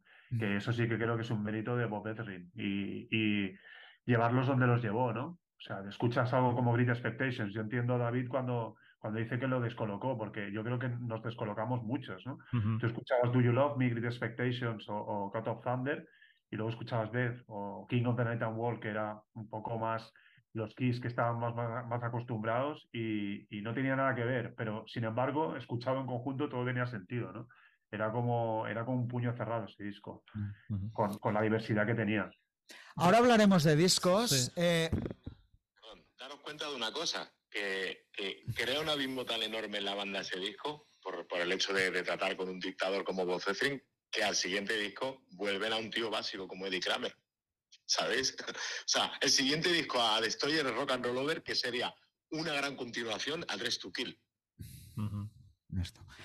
Pues esto, ahora vamos a hablar de discos, pero antes un pequeño apunte a cada uno de vosotros. Os queremos preguntar, eh, porque sois muy fans y tenéis, aparte sois coleccionistas, no sé de qué manera cada uno, pero nos gustaría algunos ítems eh, que dijerais que tenéis especiales de Kiss o algo que tengáis mucho. David, yo no sé si tú quieres decir la cantidad de discos de Kiss que tienes. Pero... Es que a, veces me lo preguntan y tal. Yo creo que de Kiss debo tener entre 4 o 5 mil discos. Vale. Solamente de ellos, colaboraciones, eh, ediciones, singles. A, vale. a veces me sorprendo hasta yo mismo de todo lo que tengo. Siguiente pregunta, Andrés. Tu ítem, yo creo que sé cuál es, pero. ¿Favorito? Eh, mi ítem favorito, eh, el mástil de la guitarra de Paul Stanley del concierto de Barcelona. Eso es buena, ¿eh? Esa es buena. Eh, eso, eh, los muñecos de los 70, les tengo un cariño brutal. Eh, púas, tengo todavía una púa de, tanto de Vinnie Vincent como de Paul Stanley del concierto del 83. pero vamos, el, el, momento en el que agarré el mástil de Paul Stanley, creo que si me dicen en algún momento, en un concierto de Kiss, ¿qué es lo que más te gustaría coger? Pues el mástil de la guitarra de Paul Stanley. Y el mástil ese, pues sí, sí, está ahí, está ahí en mi casa bien orgulloso. Sí, sí, es lo máximo. Luego discos y demás, pues sí, pero bueno, esto ya entra dentro del mundo del coleccionismo, ¿no? Que, que yo tampoco soy demasiado coleccionista, ¿eh? quitando, quitando diferentes ediciones y demás, tampoco me vuelvo loco con, con cantidad de piratas y demás. Pero estas cosas, estas cositas así, sí que me, me gustan porque son, recuerdos de son recuerdos de, noches especiales, ¿no? En piratas igual debo tener 1500 piratas, sin exagerarte. Bueno, no sé. David, eh, ¿tu colección qué crees que pasará con ella un día? ¿Tus hijos les va a gustar? ¿Te ves un día diciendo hasta que hemos llegado y me lo vendo? Bueno, primero hablando de item, o sea, mi item favorito es la guitarra de Paul Stanley del concierto de Cardiff del año 92, que ahí pude pillarla y bueno, este es seguramente mi momento más total. Eh, mi colección, bueno, tengo mi hijo John que estudia música y, es, bueno, está haciendo la carrera de bajista. Él siempre me ha dicho que lo único que le gustaría tener es mi colección de discos y tal. Pero claro, evidentemente tampoco sé dónde se la iba a colocar, porque claro, o sea, mi casa es mi casa. Y ya llevo un año, bueno, un año, un par de años un poco cabreado con la banda, ¿no? Es verdad que sigo comprando compulsivamente. Ahora es no sé qué ha sacado, comprado la caja de singles, caja de cassette. Siempre voy diciendo que se acabó y tengo en mi mente ir vendiéndome cosas, porque pienso que, bueno, pues que ha llegado el momento, pero no me atrevo. O sea, es una cosa, mira, tengo una pelea continua de decir, hostia, voy a vender, voy a vender, voy a vender, venga, pero no me no he dado todavía el paso. Evidentemente lo acabaré dando, porque tengo la mayoría de tourbooks, tengo no sé cuántas miles de revistas, claro, colección de cassettes, de singles, singles de muchísimos países y tal, y bueno, me va a ser duro, pero no creo, no tarde o temprano bueno, si hay gente que empieza a buscar y me pagan bien, es posible que empiece a deshacerme parte de mi colección. ¿Tú, Sergio, algo destacable que quieras de X? Hombre, al lado de David no puedo destacar nada prácticamente. no, pero sí que tengo cositas. Eh, al final llevo toda una vida coleccionando también cosas de Kiss, aunque es verdad que en los últimos años, tal es mi decepción por el grupo que apenas compro ya nada relacionado con ellos solo si lo encuentro a muy buen precio y que sea realmente vintage. Eh, yo qué sé, la última compra que hice fue en un viajecito a Francia, me encontré los pósters originales del Phantom of de, de, la edición francesa, de cuando las pasaron en cines allí en Francia. Entonces, cosas así me hacen mucha gracia de tener. Eh, iría a lo más personal, que es la foto en el backstage, perdón, en los corredores del Palo de Sports del 83. Y porque no es una simple foto. Esas fotos, no la, o sea, en, ese pasadizo del Palo de Sports había muchos fotógrafos porque todos los medios eh, pudieron entrar ahí y hacerles como un minuto de fotos porque era algo exclusivo. Y era una cosa que se hacía aparte en, los conciertos de esa época, ¿no? El entrar en camino antes que la banda entrara en el escenario y, hacer una sesión fotográfica así muy rápida. Con la suerte de que yo me colé ahí en medio y aparecí en algunas fotos. Pero en su día eh, no supimos dar con los fotógrafos que tenían, que tenían la foto tan especial. Y fue siempre una comidilla ¿no? de la familia, hostia, ¿cómo molaría tener aquella foto? Hasta que un día eh, César, eh, César Martín, recolectando, buscando cosas de archivo para el, especial del 25 aniversario, me parece que era del Popu, encontró esa foto. Y, un día que, pues, que quedamos, pues me, dice, tengo una sorpresa para ti, me trajo la foto. O sea que esto hablamos del año 98 y tal. Pues, pues tardé eso, pues 15 años en ver esa foto y cuando la vi, pues, pues, pues, fue un momento brutal. Y luego años después, cuando Simus hizo aquello de la UNICEF, me parece que era aquí en el 2014 en Barcelona, que vino a, no me acuerdo qué movida era, que lo pude, lo pude entrevistar durante cinco minutos y entonces le enseñé aquella foto y, y fue un momento muy emotivo y me la firmó y tal y, y fue, fue, fue precioso. Ya está. Muy bien. Nosotros, Jordi. Yo tengo los dos primeros firmados por, Paul Stanley y Simmons y ya, está. Bueno, yo mi de esto personal es un poco lo que ya he dicho antes, ¿no? Estar un día de promo con la banda, pero como currante, interaccionar con todos, hablar un rato fuera de tal, alguna broma y decirle a Tommy Tyler lo fan que era de Black and Blue, que esto siempre me lo quería decir. Y el tío... No lo dudábamos, ¿eh? de que se lo ibas a decir. Sí, lo agradeció bastante de corazón, ¿eh? Me dice, ¿pero me hablas en serio? Digo, sí, digo... Tú escribiste Miss Mystery, que es la mejor, que Kiss no han hecho una canción así de buena en 20 años. Y me dijo, no les digas nada de esto, por si acaso. Me he hecho? ¿Sabes? El tío partiéndose el culo, ¿no? Eso, bueno, es más una anécdota personal que otra cosa.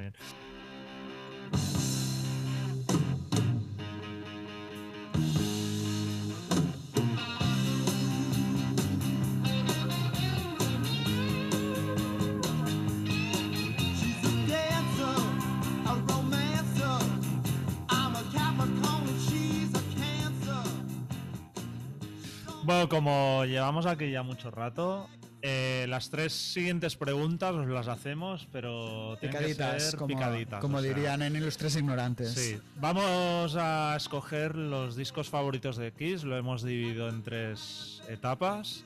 La más que nada que yo por si alguien no se ha metido nunca a fondo en su discografía, pues que tenga una especie de guía de gente que es muy fan.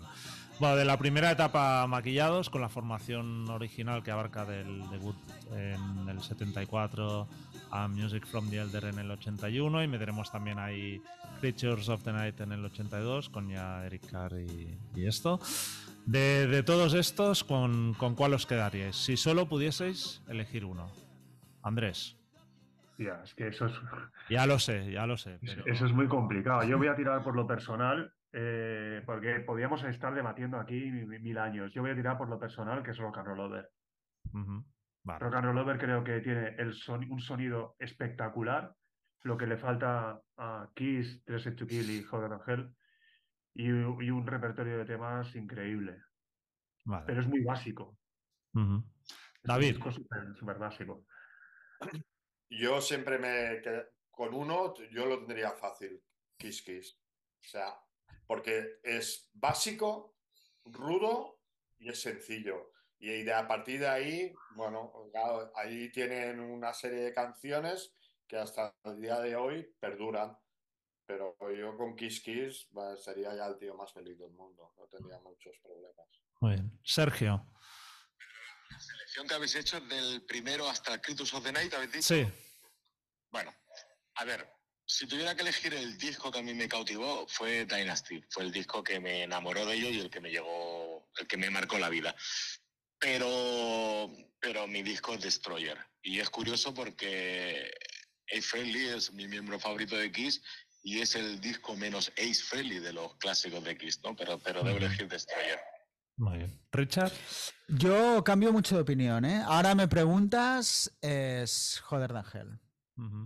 Y solo quiero decir una cosa, pero tengo una fascinación casi enfermiza por The Elder a nivel de todo lo que conlleva ese disco. Estoy de acuerdo, estoy de acuerdo. De hecho, hay bueno, un famoso libro que alguna vez os lo he dicho, que creo que no, de 400 páginas dedicada a The Elder, que es que mm, cada vez que lo veo me fascina todo lo que supuso ese disco. O sea, como, aparte que el disco me flipa, como fascinación de un disco de Kiss. Ahora, hoy me preguntas cuál es mi favorito, te diría Joder de Ángel. ¿Tú? Yo como David, el primero. Muy bien.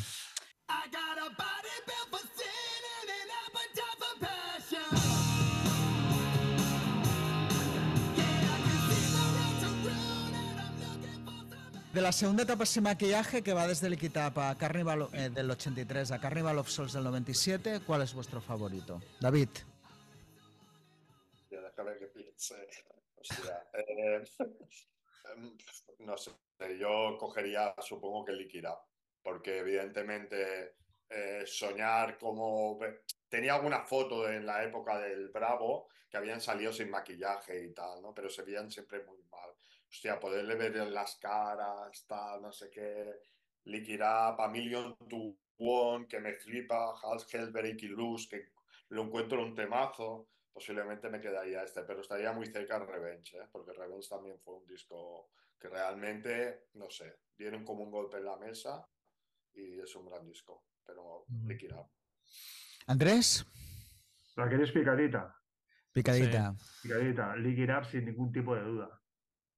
Vale. Eh, para, mí, o sea, dejadme solamente decir esto, Liquid estaría cerca, cerca de algunos de los clásicos de la formación original.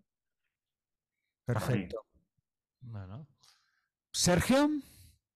Pues si me hubierais preguntado hace un tiempo te diría Revenge, pero creo que hay algunas canciones que no han envejecido nada bien, como Harold Chrome, la balada de Paul Stanley. Entonces creo que aquí hacemos un triple empate, Liquid Up también. Eh, es redondo ese disco, de arriba abajo. Y aparte creo que esencial para la época. O sea, en el año 83 hubo un montón de discos buenísimos y ese está entre, entre los grandes. Jordi. Yo con David de nuevo, Revenge, me quedaría. Es verdad que no es un disco redondo, pero para mí la sorpresa que Kiss pudieran hacer un disco así de bueno y tan completo y con tan buenas canciones, me quedo con Revenge. ¿Tú, Richard? Pues yo Liquid Up sin ninguna duda, con Andrés. Eh, para mí todo lo que hicieron en la primera época maquillado, creo que no hay nada que no me guste, incluida las canciones de la cara B de la Live 2 de la cuarta cara, o sea, me gusta prácticamente todo y creo que Liquid Up estaría ahí sin ningún problema. Y curiosamente no me hice, no me gusta mucho Revenge. Es un disco que no, y creo que además con el tiempo me gusta cada vez menos. Sí, no, no es un disco que le tenga, me quedaría luego con Animalize de, de los, de la época sin maquillar.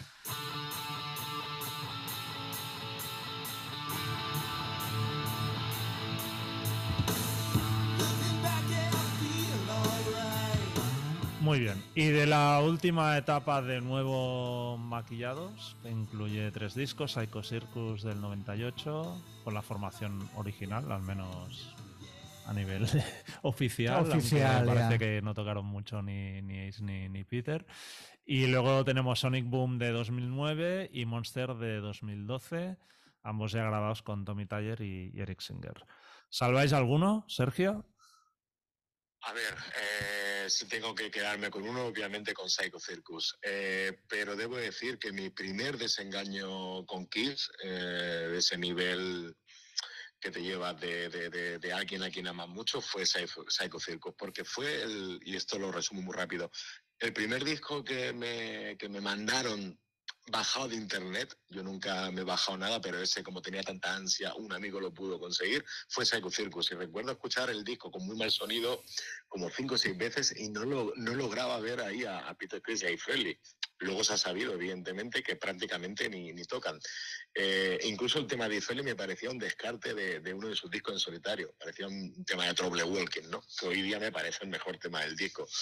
Pero pero sí, la, yo creo que la producción es nefasta. Eh, el hecho de que tú tengas a esos dos tíos y les pagues por no tocar me parece ya delirante del todo, pero al menos sí que había como algún destello que, bueno, que, todavía me, hace disfrutar del disco. Yo con Sonic Boom y con, y Monster no, no puedo. Y de hecho, cuando me invitasteis a esta tertulia, los volví a oír y, me siguen pareciendo discos de, de de Descartes, discos mediocres a más no poder. Y ahí es donde se nota tíos con personalidad. Y Tommy Taller y Eric Singer no la tienen, no la tienen porque no aportan absolutamente nada. Andrés. Yo me quedo con Psycho Circus. Yo es un disco que sí que disfruté en su día. Ahora eh, he escuchado, yo me, he hecho lo mismo. A raíz del, de la tertulia me, me, he vuelto a escuchar Psycho Circus me parece, con la perspectiva del tiempo, que no ha envejecido muy bien. En su día lo disfruté mucho, la verdad. Y creo que tiene cosas muy chulas, sobre todo de, de Simmons, We Are One y cosas así. Psycho Circus. Sonic Boom no me parece tan denigrante. Eh, fue un disco que cuando salió no, no me desagradó. Ahora no lo puedo escuchar, sinceramente. Y Monster me parece una abominación, directamente. David. Yo no me quedo con ninguno de los tres, porque realmente son tres discos que no me han motivado. Eh, no entiendo cómo dos tíos, tres tíos, cuatro tíos que han compuesto realmente hits eh, a nivel mundial, no entiendo cómo son capaces de sacar discos así. O sea, el del Monster, no sé, lo tengo como cinco, seis, siete veces, ya no sé cuántas veces lo tengo en diferentes versiones y tal. No lo he podido escuchar en mi puta vida entero, tío. O sea, empiezo, con, empiezo la primera, segunda canción, a la tercera o la cuarta lo tengo que sacar. O sea, es que no, bueno, Sonic Boom en su momento aún me hizo un poco más de gracia, los pude ver cinco veces en aquella gira, presentaban algunas canciones diferentes y tal, y me lo pasé bien. Pero podría vivir sin los tres discos completamente. Richard. Pues a mí no me desagradan ¿eh? mucho. O sea, no me parecen la bomba, pero tampoco me parecen tan terribles. Pero de hecho, me, con Seco Circus eh, sí que fue una decepción. ¿eh? Ahora con la perspectiva ya te lo tomas porque te esperabas algo a la altura de la reunión. Y de, evidentemente no es aquello. Entonces, de los tres me quedo con Sonic Boom. Es el que más me gusta ahora. Y también, pues, por motivos personales, al haber estado tan involucrado en ese disco. Bueno, no, no haciéndolo, ¿no? Pero, podrías, ¿eh? igual pasaba por ahí, grabé unas guitarras, ¿no? Pero, pero es verdad que fue un disco, claro, es que viví el proceso, pero muy desde antes de que saliera hasta tal, ¿no? Y realmente, claro, le tengo mucho cariño. Pero a mí el disco, hay canciones como Hell Yeah y tal que, bueno, para ser lo que es... Eh, no me parece tan mal.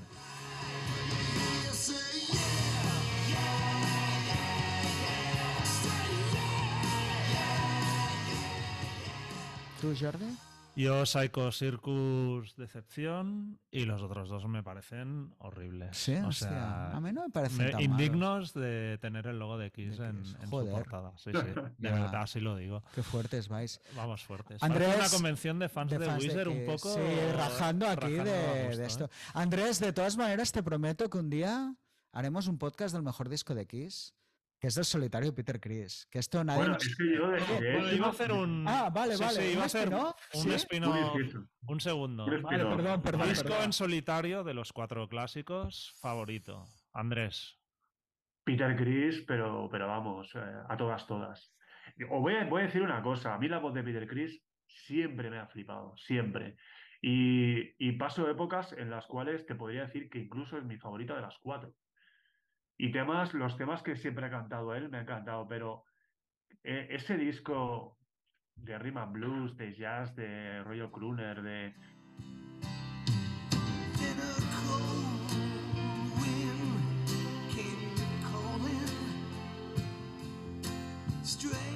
También producido, porque está producido fantásticamente. Las, las versiones súper bien escogidas, él está delicioso. O sea, es un disco que ha ganado tanto con el tiempo, o sea, tan vilipendiado, tan machacado por todo Dios, y ha ganado tanto con el tiempo que se ha convertido, y esto no es una, una pose ni nada. Richard lo sabe muy bien porque hemos hablado mil veces de ese disco, y Sergio también. Eh, mi favorito, el de Peter Chris, a todas, todas. Muy bien. David. Yo te digo una cosa, de los cuatro en solitario cogería los cuatro. El otro hace unos meses estaba pensando, porque de vez en cuando me los voy poniendo y tal, ¿no?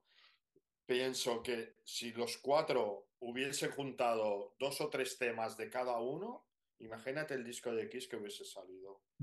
O sea, metieron ahí cuatro discos en solitario, que bueno, hay alguna canción que es un poco más de relleno y tal, pero siempre pensando, hostia, si hubiesen juntado, hubiesen grabado el disco los cuatro, o sea, con las canciones mejores y tal, o sea, sería un disco realmente hubiese sido la bomba y tal. He tenido favorito como muchas veces. El primero que me compré de los solitarios creo que fue el Paul Stanley. Y mm. ese le tengo un especial cariño. El Gene Simmons me costó un poco más de digerir, pero de vez en cuando me lo voy escuchando y tal.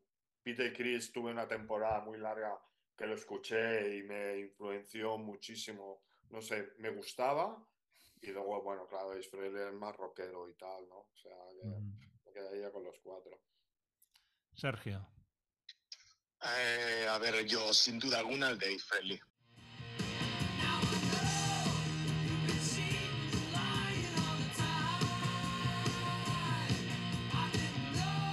Porque sigue siendo el, disco que me sorprende. a nivel de producción, a nivel de tocada, a nivel de intensidad, a nivel de originalidad en los riffs. Y luego que él saltarse con un disco así en la época, pues debió ser un, shock, ¿no? Eh, de hecho, Simon y Stanley sabía aquella comidilla que decían de, que les sorprendió mucho ese disco por, lo bueno que era, ¿no? Y aunque ellos preferían el suyo propio. Pero sigue siendo para mí el, disco el disco por antonomasia de, de esos cuatro. Lo que dice David eh, hubiera estado muy bien, pero es que yo creo precisamente que eso Simon y Stalin no, no lo hubieran permitido. Por eso hicieron nada más los discos, ¿no? En plan, oye, ¿queréis meter vuestras canciones en los discos? Pues venga, vamos a hacer eh, este proyecto, ¿no? que Neil Bogart pues lo abrazó de una forma brutal, ¿no? Porque tenía cuatro discos más para vender de X. Pero bueno, me quedo, me quedo con el Dick Friendly, pero, pero sin, lugar a dudas. ¿Tú, Richard? Bueno, hay otro. Es que el único que existe es el de Peter Chris. El resto, pues bueno, están ahí, pero, pero bueno. Peter Chris, aparte, Andrés, lo que vino luego, Tough Control, y eso también es que es brutal. O sea, otro, no, sí, señor. No, y lo, que sí que es verdad, volviendo a que en el fondo son sorprendentemente buenos los cuatro en el sentido de decir, hostia, ¿no? Lo que hablábamos de nadie de tal y resulta que te sacan cuatro discos y realmente no hay ninguno malo, ¿eh? Sí, que te imaginas cualquier otra banda sacando cuatro, cuatro discos, los, componentes, y realmente el nivel en general es alto de bien para arriba, o sea que... ahí, es, ahí es donde se ve la gran personalidad que tienen los cuatro. O sea, es que eh, además tiran cada uno por su lado, quizás Paul Stanley el, más previsible, entre comillas. Pero Peter Chris decía que eso fue el principio del fin de, la formación original porque los puso en competición, que probablemente sea verdad, ¿no? Pero ahí te das cuenta, escuchando los cuatro discos en solitario, te das cuenta de la personalidad tan marcada que tenían los cuatro, tan diferente, y que al final, pues, eh, la, la, misma banda se benefició de esas cuatro personalidades tan salvajes, tan bestias. Con esos cuatro discos te das cuenta de eso. Yo me quedo con el de Paul Es el más clásico y más predecible quizá, pero bueno. para mí las canciones son... Ha habido un poco de todo, lo cual demuestra que el menos bueno quizás es el de Jen Simmons, que nadie lo ha citado.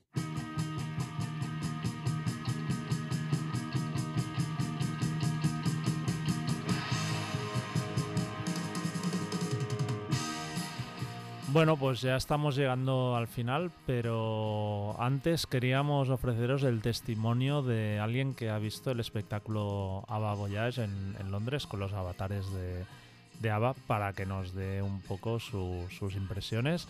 Se trata de Clara Dini de la banda tributo ABBA, ABBA The New Experience. Así que vamos a escucharla a ver qué nos cuenta. No sé, ¿qué, es lo que te llamó la atención de, ir a ver ese espectáculo de ABBA virtual?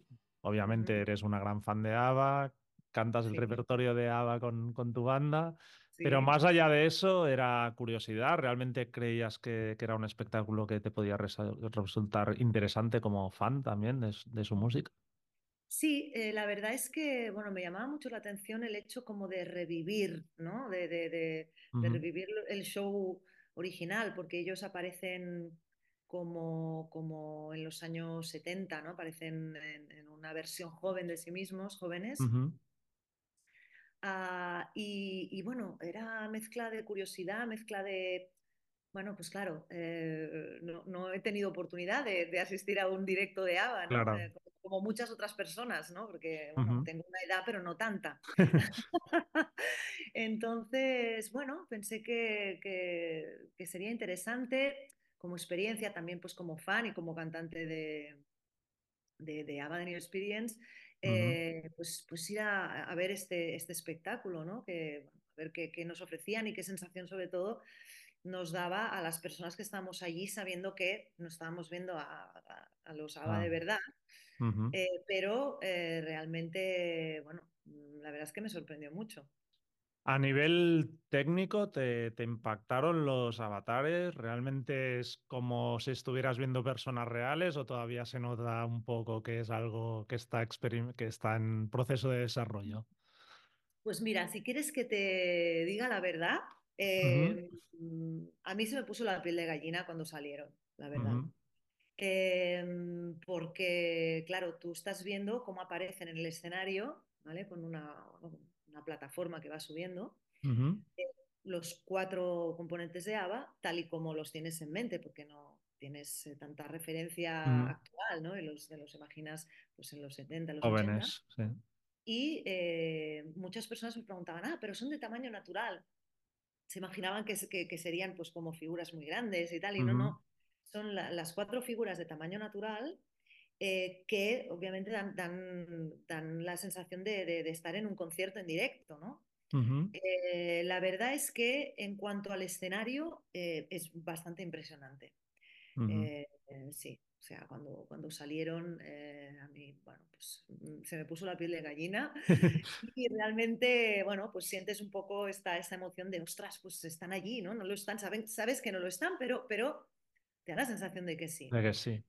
Sí, y la verdad es que el show está muy bien montado, al menos eh, para, bueno, para, para mi, mi, percepción, ¿no? Está muy bien montado. Eh, y a nivel técnico sí que tengo que decir que a lo mejor em, el uso de las pantallas mm, gigantes, porque hay un par de pantallas, o sea, es como realmente un concierto, ¿no? Igual sí que le resta un poquito de magia, porque ponen eh, primeros planos o planos em, americanos. Más cortos.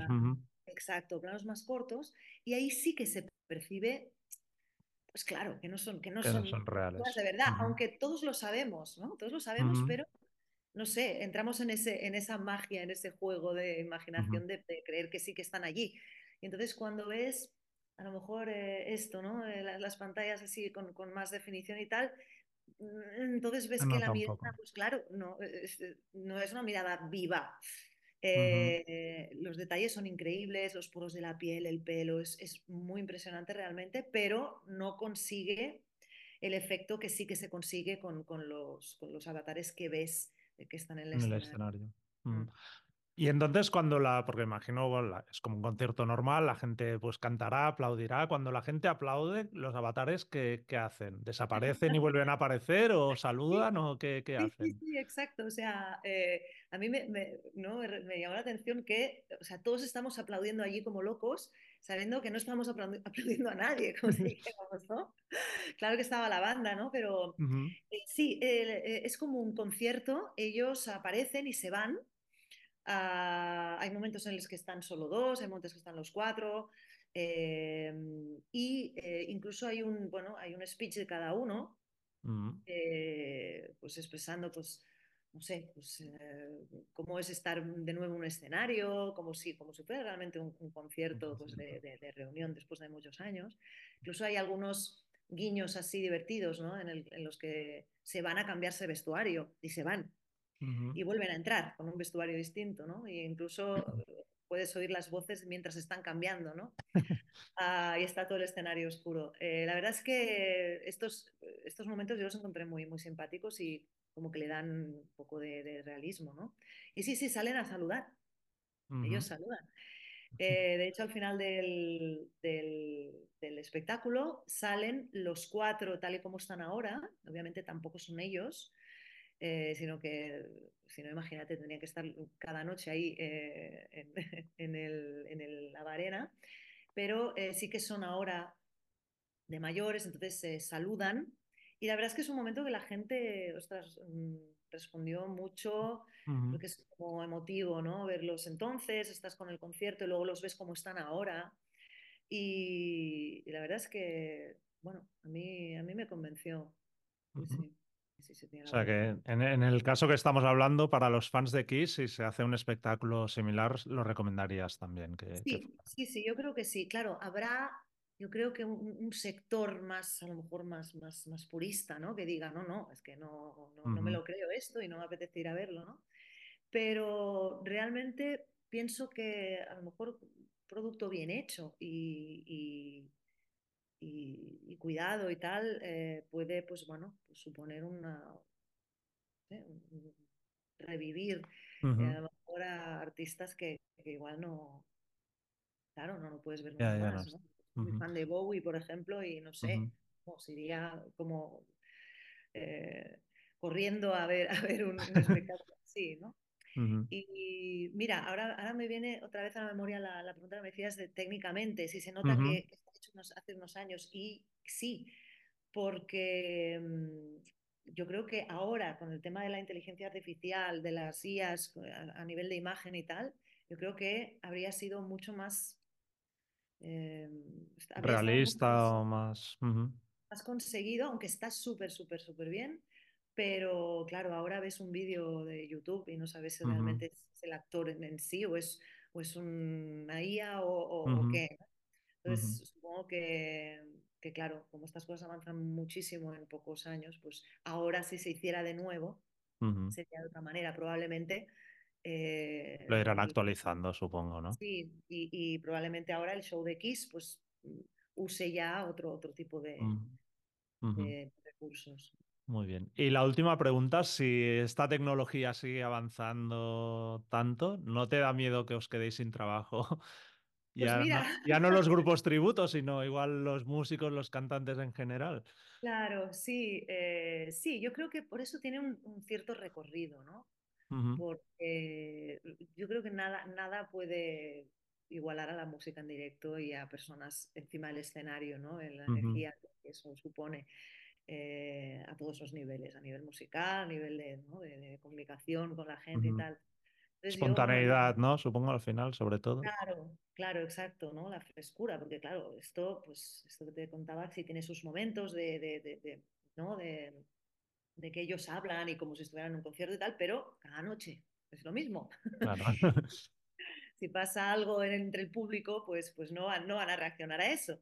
Uh -huh. eh, entonces, eh, o, o, al menos yo quiero creer que esto va, va, a preservarse porque realmente la música en directo es, es, es otro, otra cosa.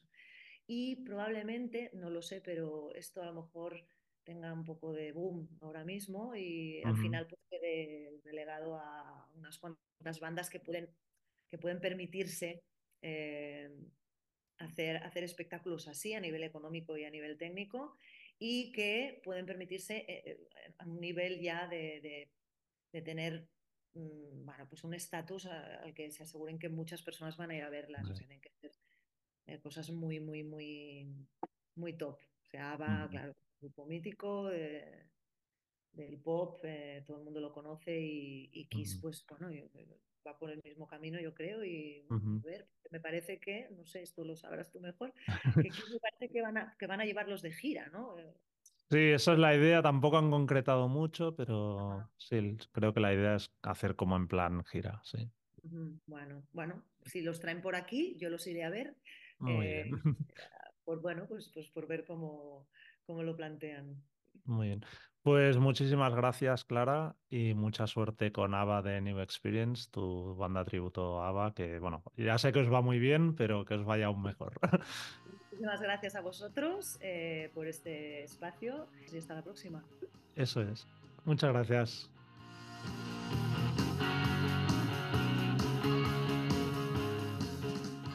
Pues vamos con la pregunta final. ¿Pagaríais por ver los avatares de Kiss? Sergio. te digo una cosa, es que a mí me va lo friki. Incluso te diría que si me dieran una invitación no pagaría nunca. Lo mismo me acercaba a verlos porque así tengo más motivos para cargarme allí y tal y que los tengo muy atravesados los últimos años. Pero no, hostia, es que hoy entra en Spotify para escuchar, uh, para calentarme con, con esta tertulia.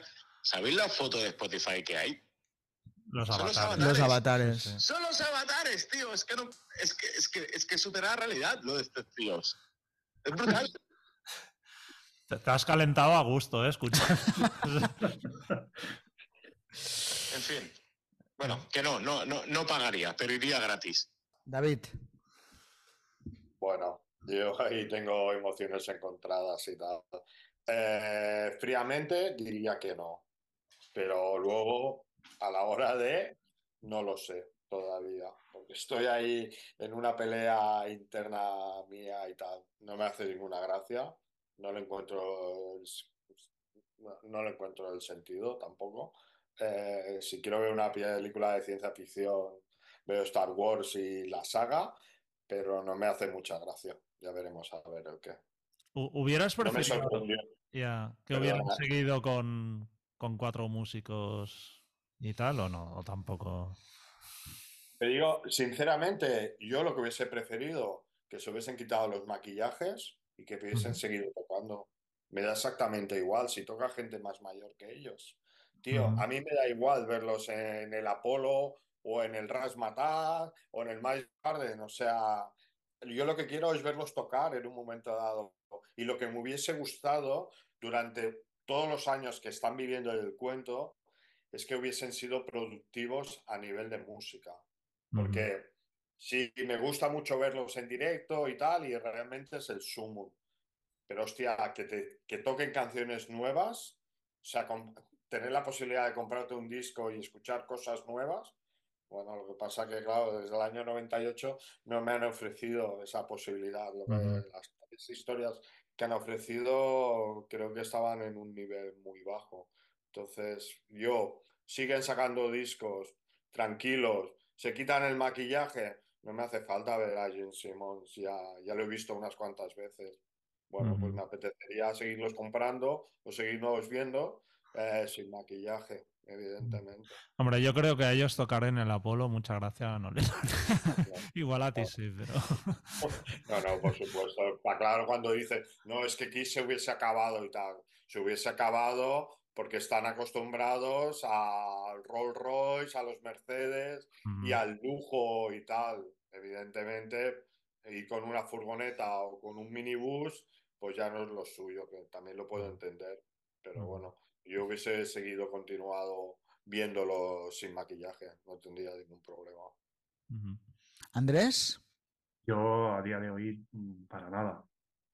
Para nada. O sea, es que eh, eh, te hablo de que yo he tomado una decisión de, no ver según qué grupos en según qué estado, o sea, cuanto menos unos avatares.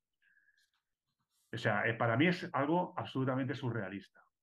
Lo que pasa es que ellos se han metido en este bucle de, un éxito descomunal que sorprendentemente pues les ha ido de puta madre porque les ha ido bien.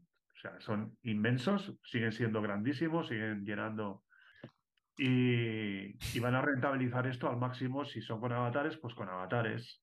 Y si lo de los avatares no les funciona bien y, forman franquicias de grupos tributo, pues lo harán.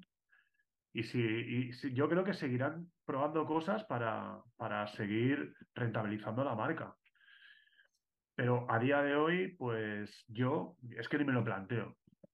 Lo cual no quiere decir que de esta agua no beberé porque a veces decimos mucho y, te hace gracia algo, te pilla de un momento a que dices de curiosidad, dices, pues voy a ver, ¿no? Pues a ver, si yo no me, si me preguntáis hace dos meses, ni me plantearía pagar en streaming el concierto en Madison Square Garden. Y, ya te digo que no lo pagué porque, porque al día siguiente trabajaba y me pillé, no, no, no podía verlo. Pero si no lo hubiera pagado, porque entré en un bucle de, de, de nostalgia de aquello que, que, hostia, pues voy a verlos, voy a, verlos por última vez. Entonces, de esta bueno me veré, pero a día de hoy es que me parece hasta una decisión surrealista que alguien se lo pueda plantear ver esto. Y estoy seguro que les va a ir bien, pero no es para mí. Que por curiosidad, David, tú a nivel, no sé, de club de fans o gente que estés en contacto, o sea, ¿hay alguien realmente que quiera ver eso o no? ¿O la reacción general es parecida a la tuya? Bueno, yo, mm, yo por lo que he estado interactuando con gente y tal, me da la sensación que la gente que hemos visto aquí en sus momentos, más álgidos o menos álgidos, eh, creo que estamos por la labor de esto ya, ya no es Kiss. Ya es historia. Ya es historia y tal. Lo que pasa que yo entiendo la marca, entiendo la visualización americana y claro, pienso, hostia, si a lo mejor hacen un, concierto y tal, pues a lo mejor me llevaría a los críos y tal, ¿no? En un momento dado, porque el mayor sí que lo, con 19 años los ha visto cinco veces en directo y la primera fue con 10 años. Mi hijo Ace estaba en, estaba en la barriga de mi mujer y, o sea, fuimos al concierto en 2015. no, sí, 2015 y bueno, el hoyo toda la música y tal. Mi pequeña no los ha visto, pues bueno, a lo mejor, pues bueno, en rollo atracción o de cine y tal, no lo sé. Pero vamos, yo me da la sensación que la vieja escuela no va a comulgar con esto y tal. Pero claro, América también es otra historia. Es otra manera de ver las cosas. No lo sé. Jordi. Yo, o sea, se tendrían que dar muchas circunstancias a favor para que fuera a verlo, yo que sé, lo típico. Estás de viaje no sé dónde y resulta que el montaje este y mira, por pasar el rato, no sé qué, por curiosidad, pero vamos, no, no haría ningún viaje para verlo, ni haré ningún esfuerzo especial para, para ver eso, porque no sé. Para mí el Kiss o el rock o la música en directo es otra historia. Y esto, o sea, es pues eso, una, atracción de parque temático casi, que bueno, ya veremos cómo lo resuelven, pero no, vamos, no, no me motiva para nada. ¿Tú, Richard? No, nada. Eh, todos de todas maneras habéis hecho puntualizaciones. David es lo que ha hecho, ¿no? Igual un día te lo tomas como un espectáculo familiar y te vas a verlo. Eh, pues bueno, me ha gustado mucho lo que has dicho, David, de los que sin maquillar. Pues quizá tengas razón, nunca había pensado en eso, ¿no? De decir, hostia, pues igual hace años se podían haber quitado el maquillaje y ser una banda de rock. Pero yo creo que el grupo no hubiera tenido tirón ya, ¿no? Ellos han vivido ya estos últimos años, aunque yo me lo he pasado bien en, en conciertos, como he dicho, de lo que es el concepto Kiss del maquillaje y tal, ¿no? Esto lo hubiéramos disfrutado, gente que realmente nos mola la banda, la música, sin más allá de todo lo que hay alrededor, pero, pero no sé si es un concepto que hubiese funcionado a nivel grande o como a ellos les gusta tener el nivel del grupo. Y luego lo que sí, respecto a esto, hay dos cosas. A mí me hubiera gustado, como mínimo, que se hubiera intentado hacer una franquicia oficial, coger cuatro tíos jóvenes y venga, vamos a construir la banda de nuevo, con cuatro tíos sonando, porque luego hay otro tema, los avatares, que no hemos hablado, que es que son los avatares con la imagen de ahora que no es ni los Kiss de los 70. Que dices, bueno, al menos pones las caras de los. Pero es que no, es que son las caras de ahora, con lo cual es todo como muy delirante, ¿no? Me imagino que hay un tema de derecho ahí o lo que sea, pero bueno, me parece alucinante, ¿no? Pero creo que a lo mejor haber cogido cuatro tíos jóvenes, desconocidos, y decir, mira, estos son los Kiss de ahora, incluso empezando desde clubs, ¿eh? O haciendo cosas pequeñas y vamos a construir la banda con una energía joven y tal. Hubiera sido un concepto, una, ¿eh? O sea, no tener una en cada país o cuatro girando a la vez, sino decir. Pero, hablas, hablas de tocando repertorio clásico. Sí, sí, o sea, hacer unos kiss clásicos, decir, hostia, pues esto una banda que de golpe empieza a lo mejor a tocar en clubs o teatros de, con un sonido realmente de rock y decir, hostia, ¿no? Como rehacer la historia otra vez desde casi abajo. A mí ese concepto en algún momento... Y que no se supieran quiénes son. Bueno, eso sería la hostia, eso ya sería cojonudo, eh, ¿no? Que es muy difícil, en estos tiempos, pero tal. Y luego hay otra cosa ya respecto a los avatares, que yo creo que ellos, primero no sabemos muy bien esto cómo va a funcionar, porque el rollo ABA ellos, ABBA tiene una fuerza, es decir, han construido una arena para ellos solos que la llenan cada día con 3.000 personas. Esto con Kiss no se ha dicho cómo va a ser. Kiss no pueden hacer ese concepto, a ser que igual en Las Vegas. Porque esto, os lo digo a vosotros, antes del programa hemos estado haciendo que esto que hacemos las asistencias de conciertos, es que esta gira en Estados Unidos no ha funcionado. ¿eh? O sea, Kiss ahora mismo creo que es un hombre más grande en Europa que en Estados Unidos.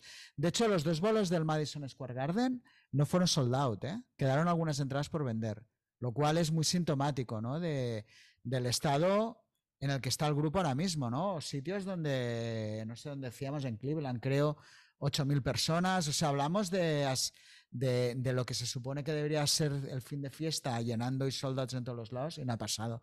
Con lo cual yo creo que la imagen del grupo se ha comido ya el propio grupo a, su poder de convocatoria. Entonces, yo no sé si unos avatares realmente tienen un poder de convocatoria como para tirar la fiesta adelante, ¿no? Entonces, bueno, vamos a ver a dónde va esto. Bueno, yo creo que esta gira última europea, en muchos sitios han tenido que ofertar entradas con descuentos y tal, ¿eh? O sea, pues les ha ido, yo creo que les ha ido bastante justa la, la situación y todo esto. Y claro, y aparte dices, no, es que cambias el repertorio, cambias el set list. Yo creo que han estado exprimiendo demasiado la vaca.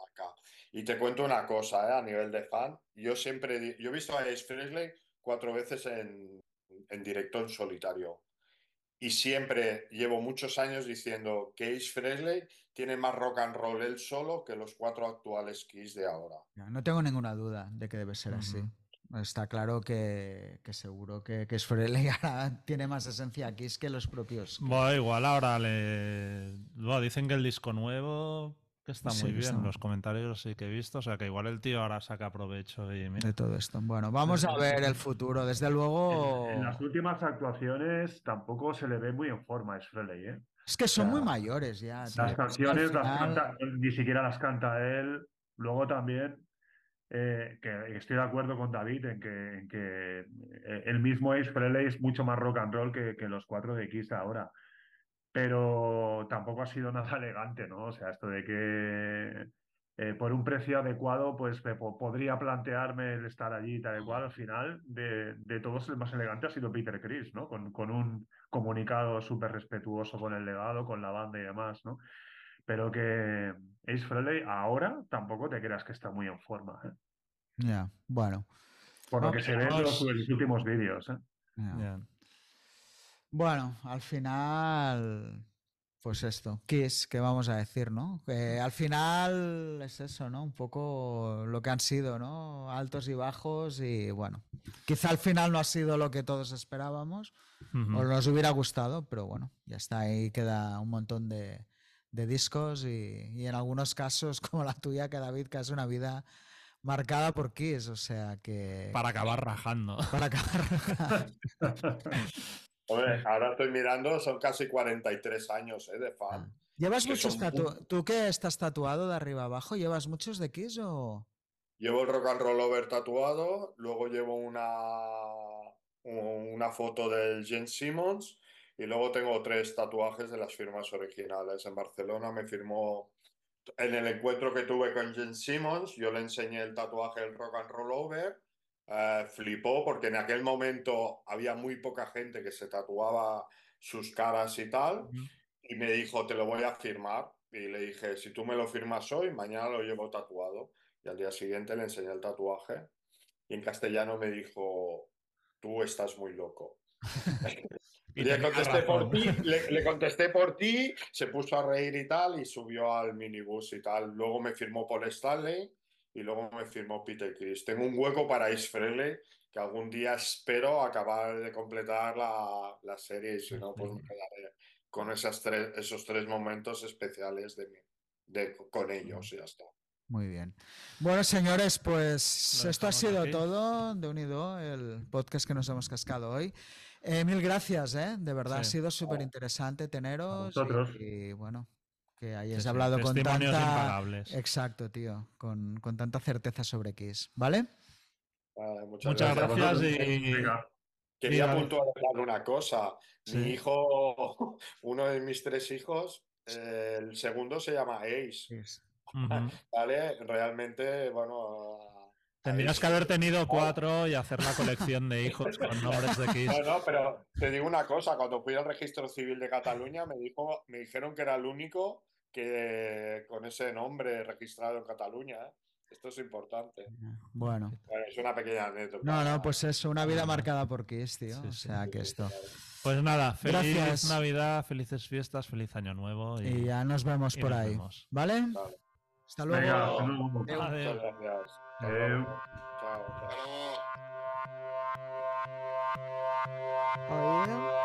Chao,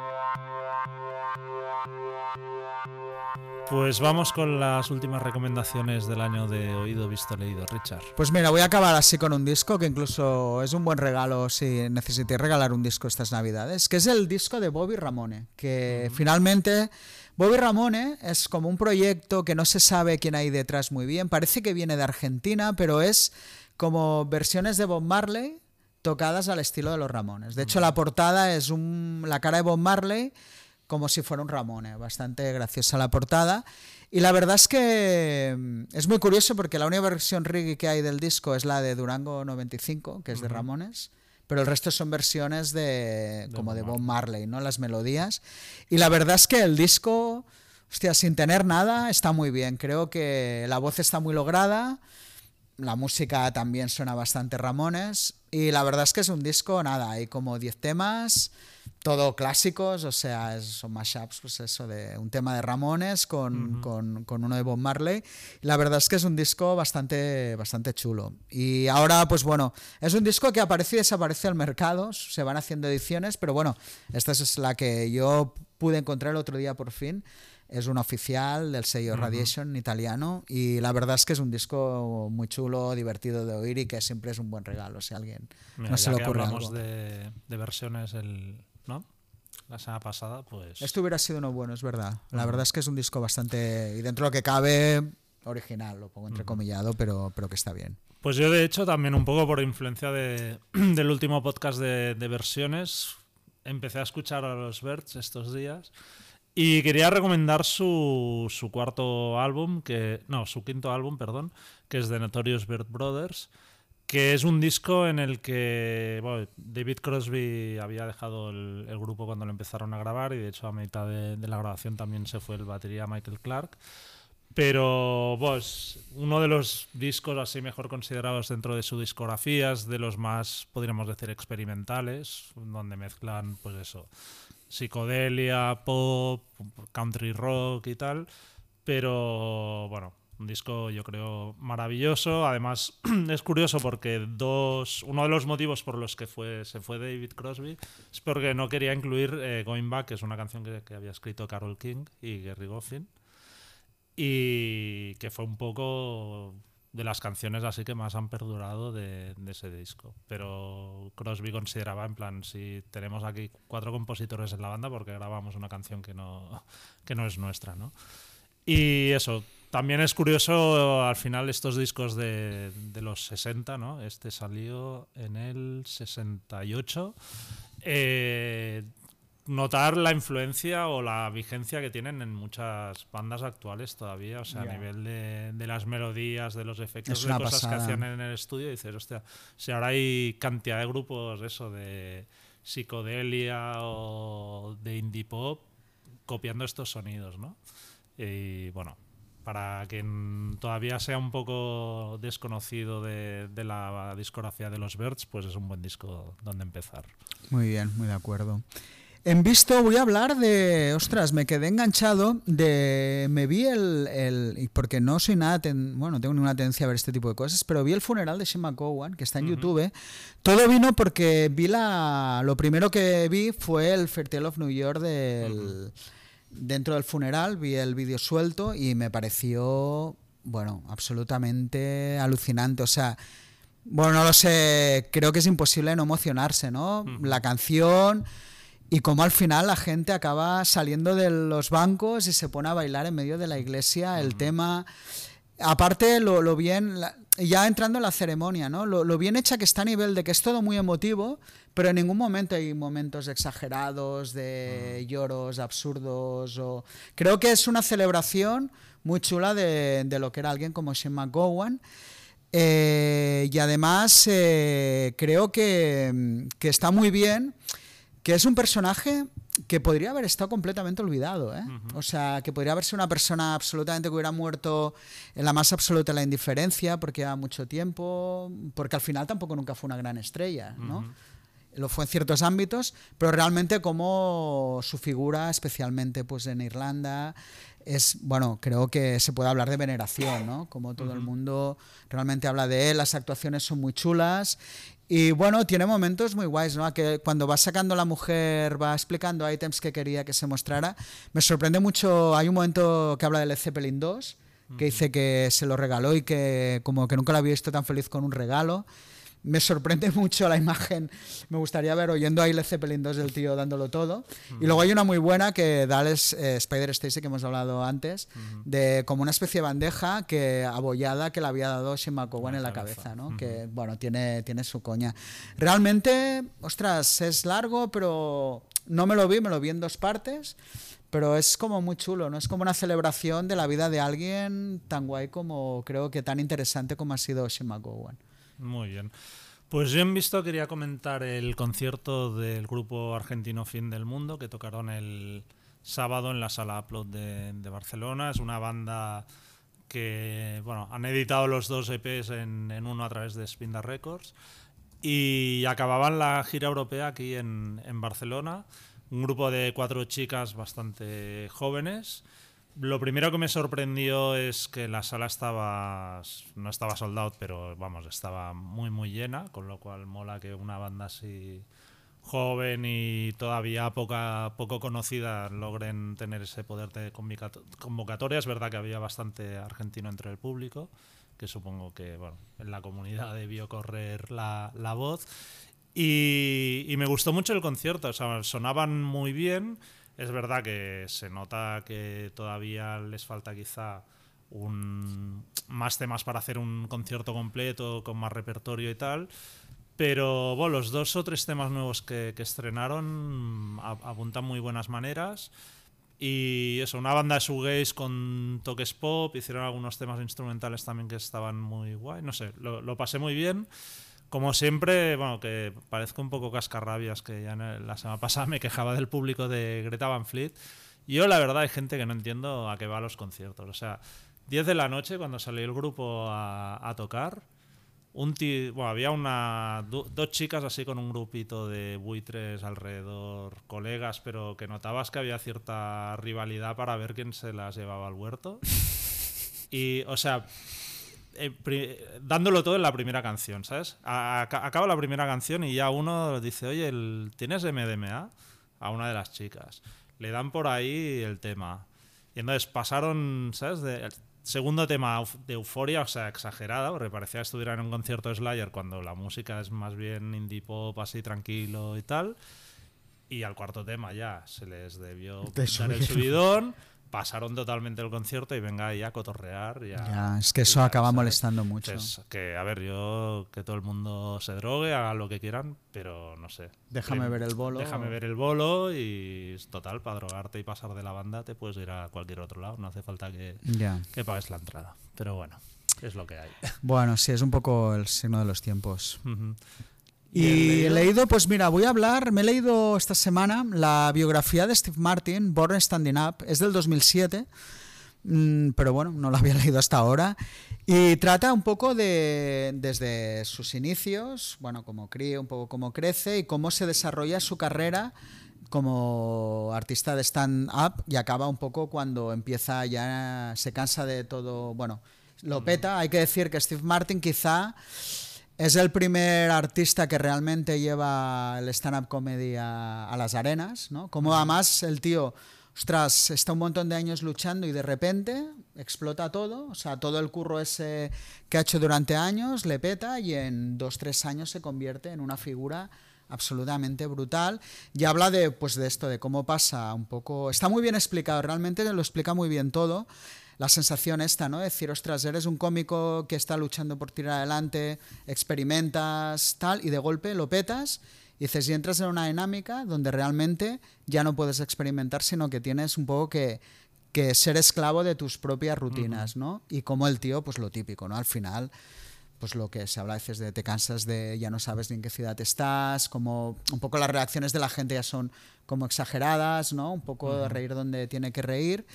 Pero, pero realmente eh, la manera en que lo explica está todo muy bien y como llegó un momento que lo que quería realmente era hacer cine, que lo había dejado de lado porque veía que iba a ser muy complicado, pero cuando él se hace famoso, pues y empieza a salir en Saturday Night Live, ya se convierte en una estrella como mediática que, que, ya le abren la puerta a los estudios de cine. No es que su carrera haya sido la hostia, tiene algunos hits, pero bueno, obviamente Steve Martin ya es un tío como, con mucho peso en el show business. Y de paso, gracias a YouTube, en YouTube, recomiendo a todo el mundo, hay una actuación del Troubadour en el 76, que es justo el momento que le empieza a petar que es absolutamente maravillosa. ¿no? Aparte ahora como ya te genera los subtítulos, aunque sea en inglés, lo puedes seguir bastante bien.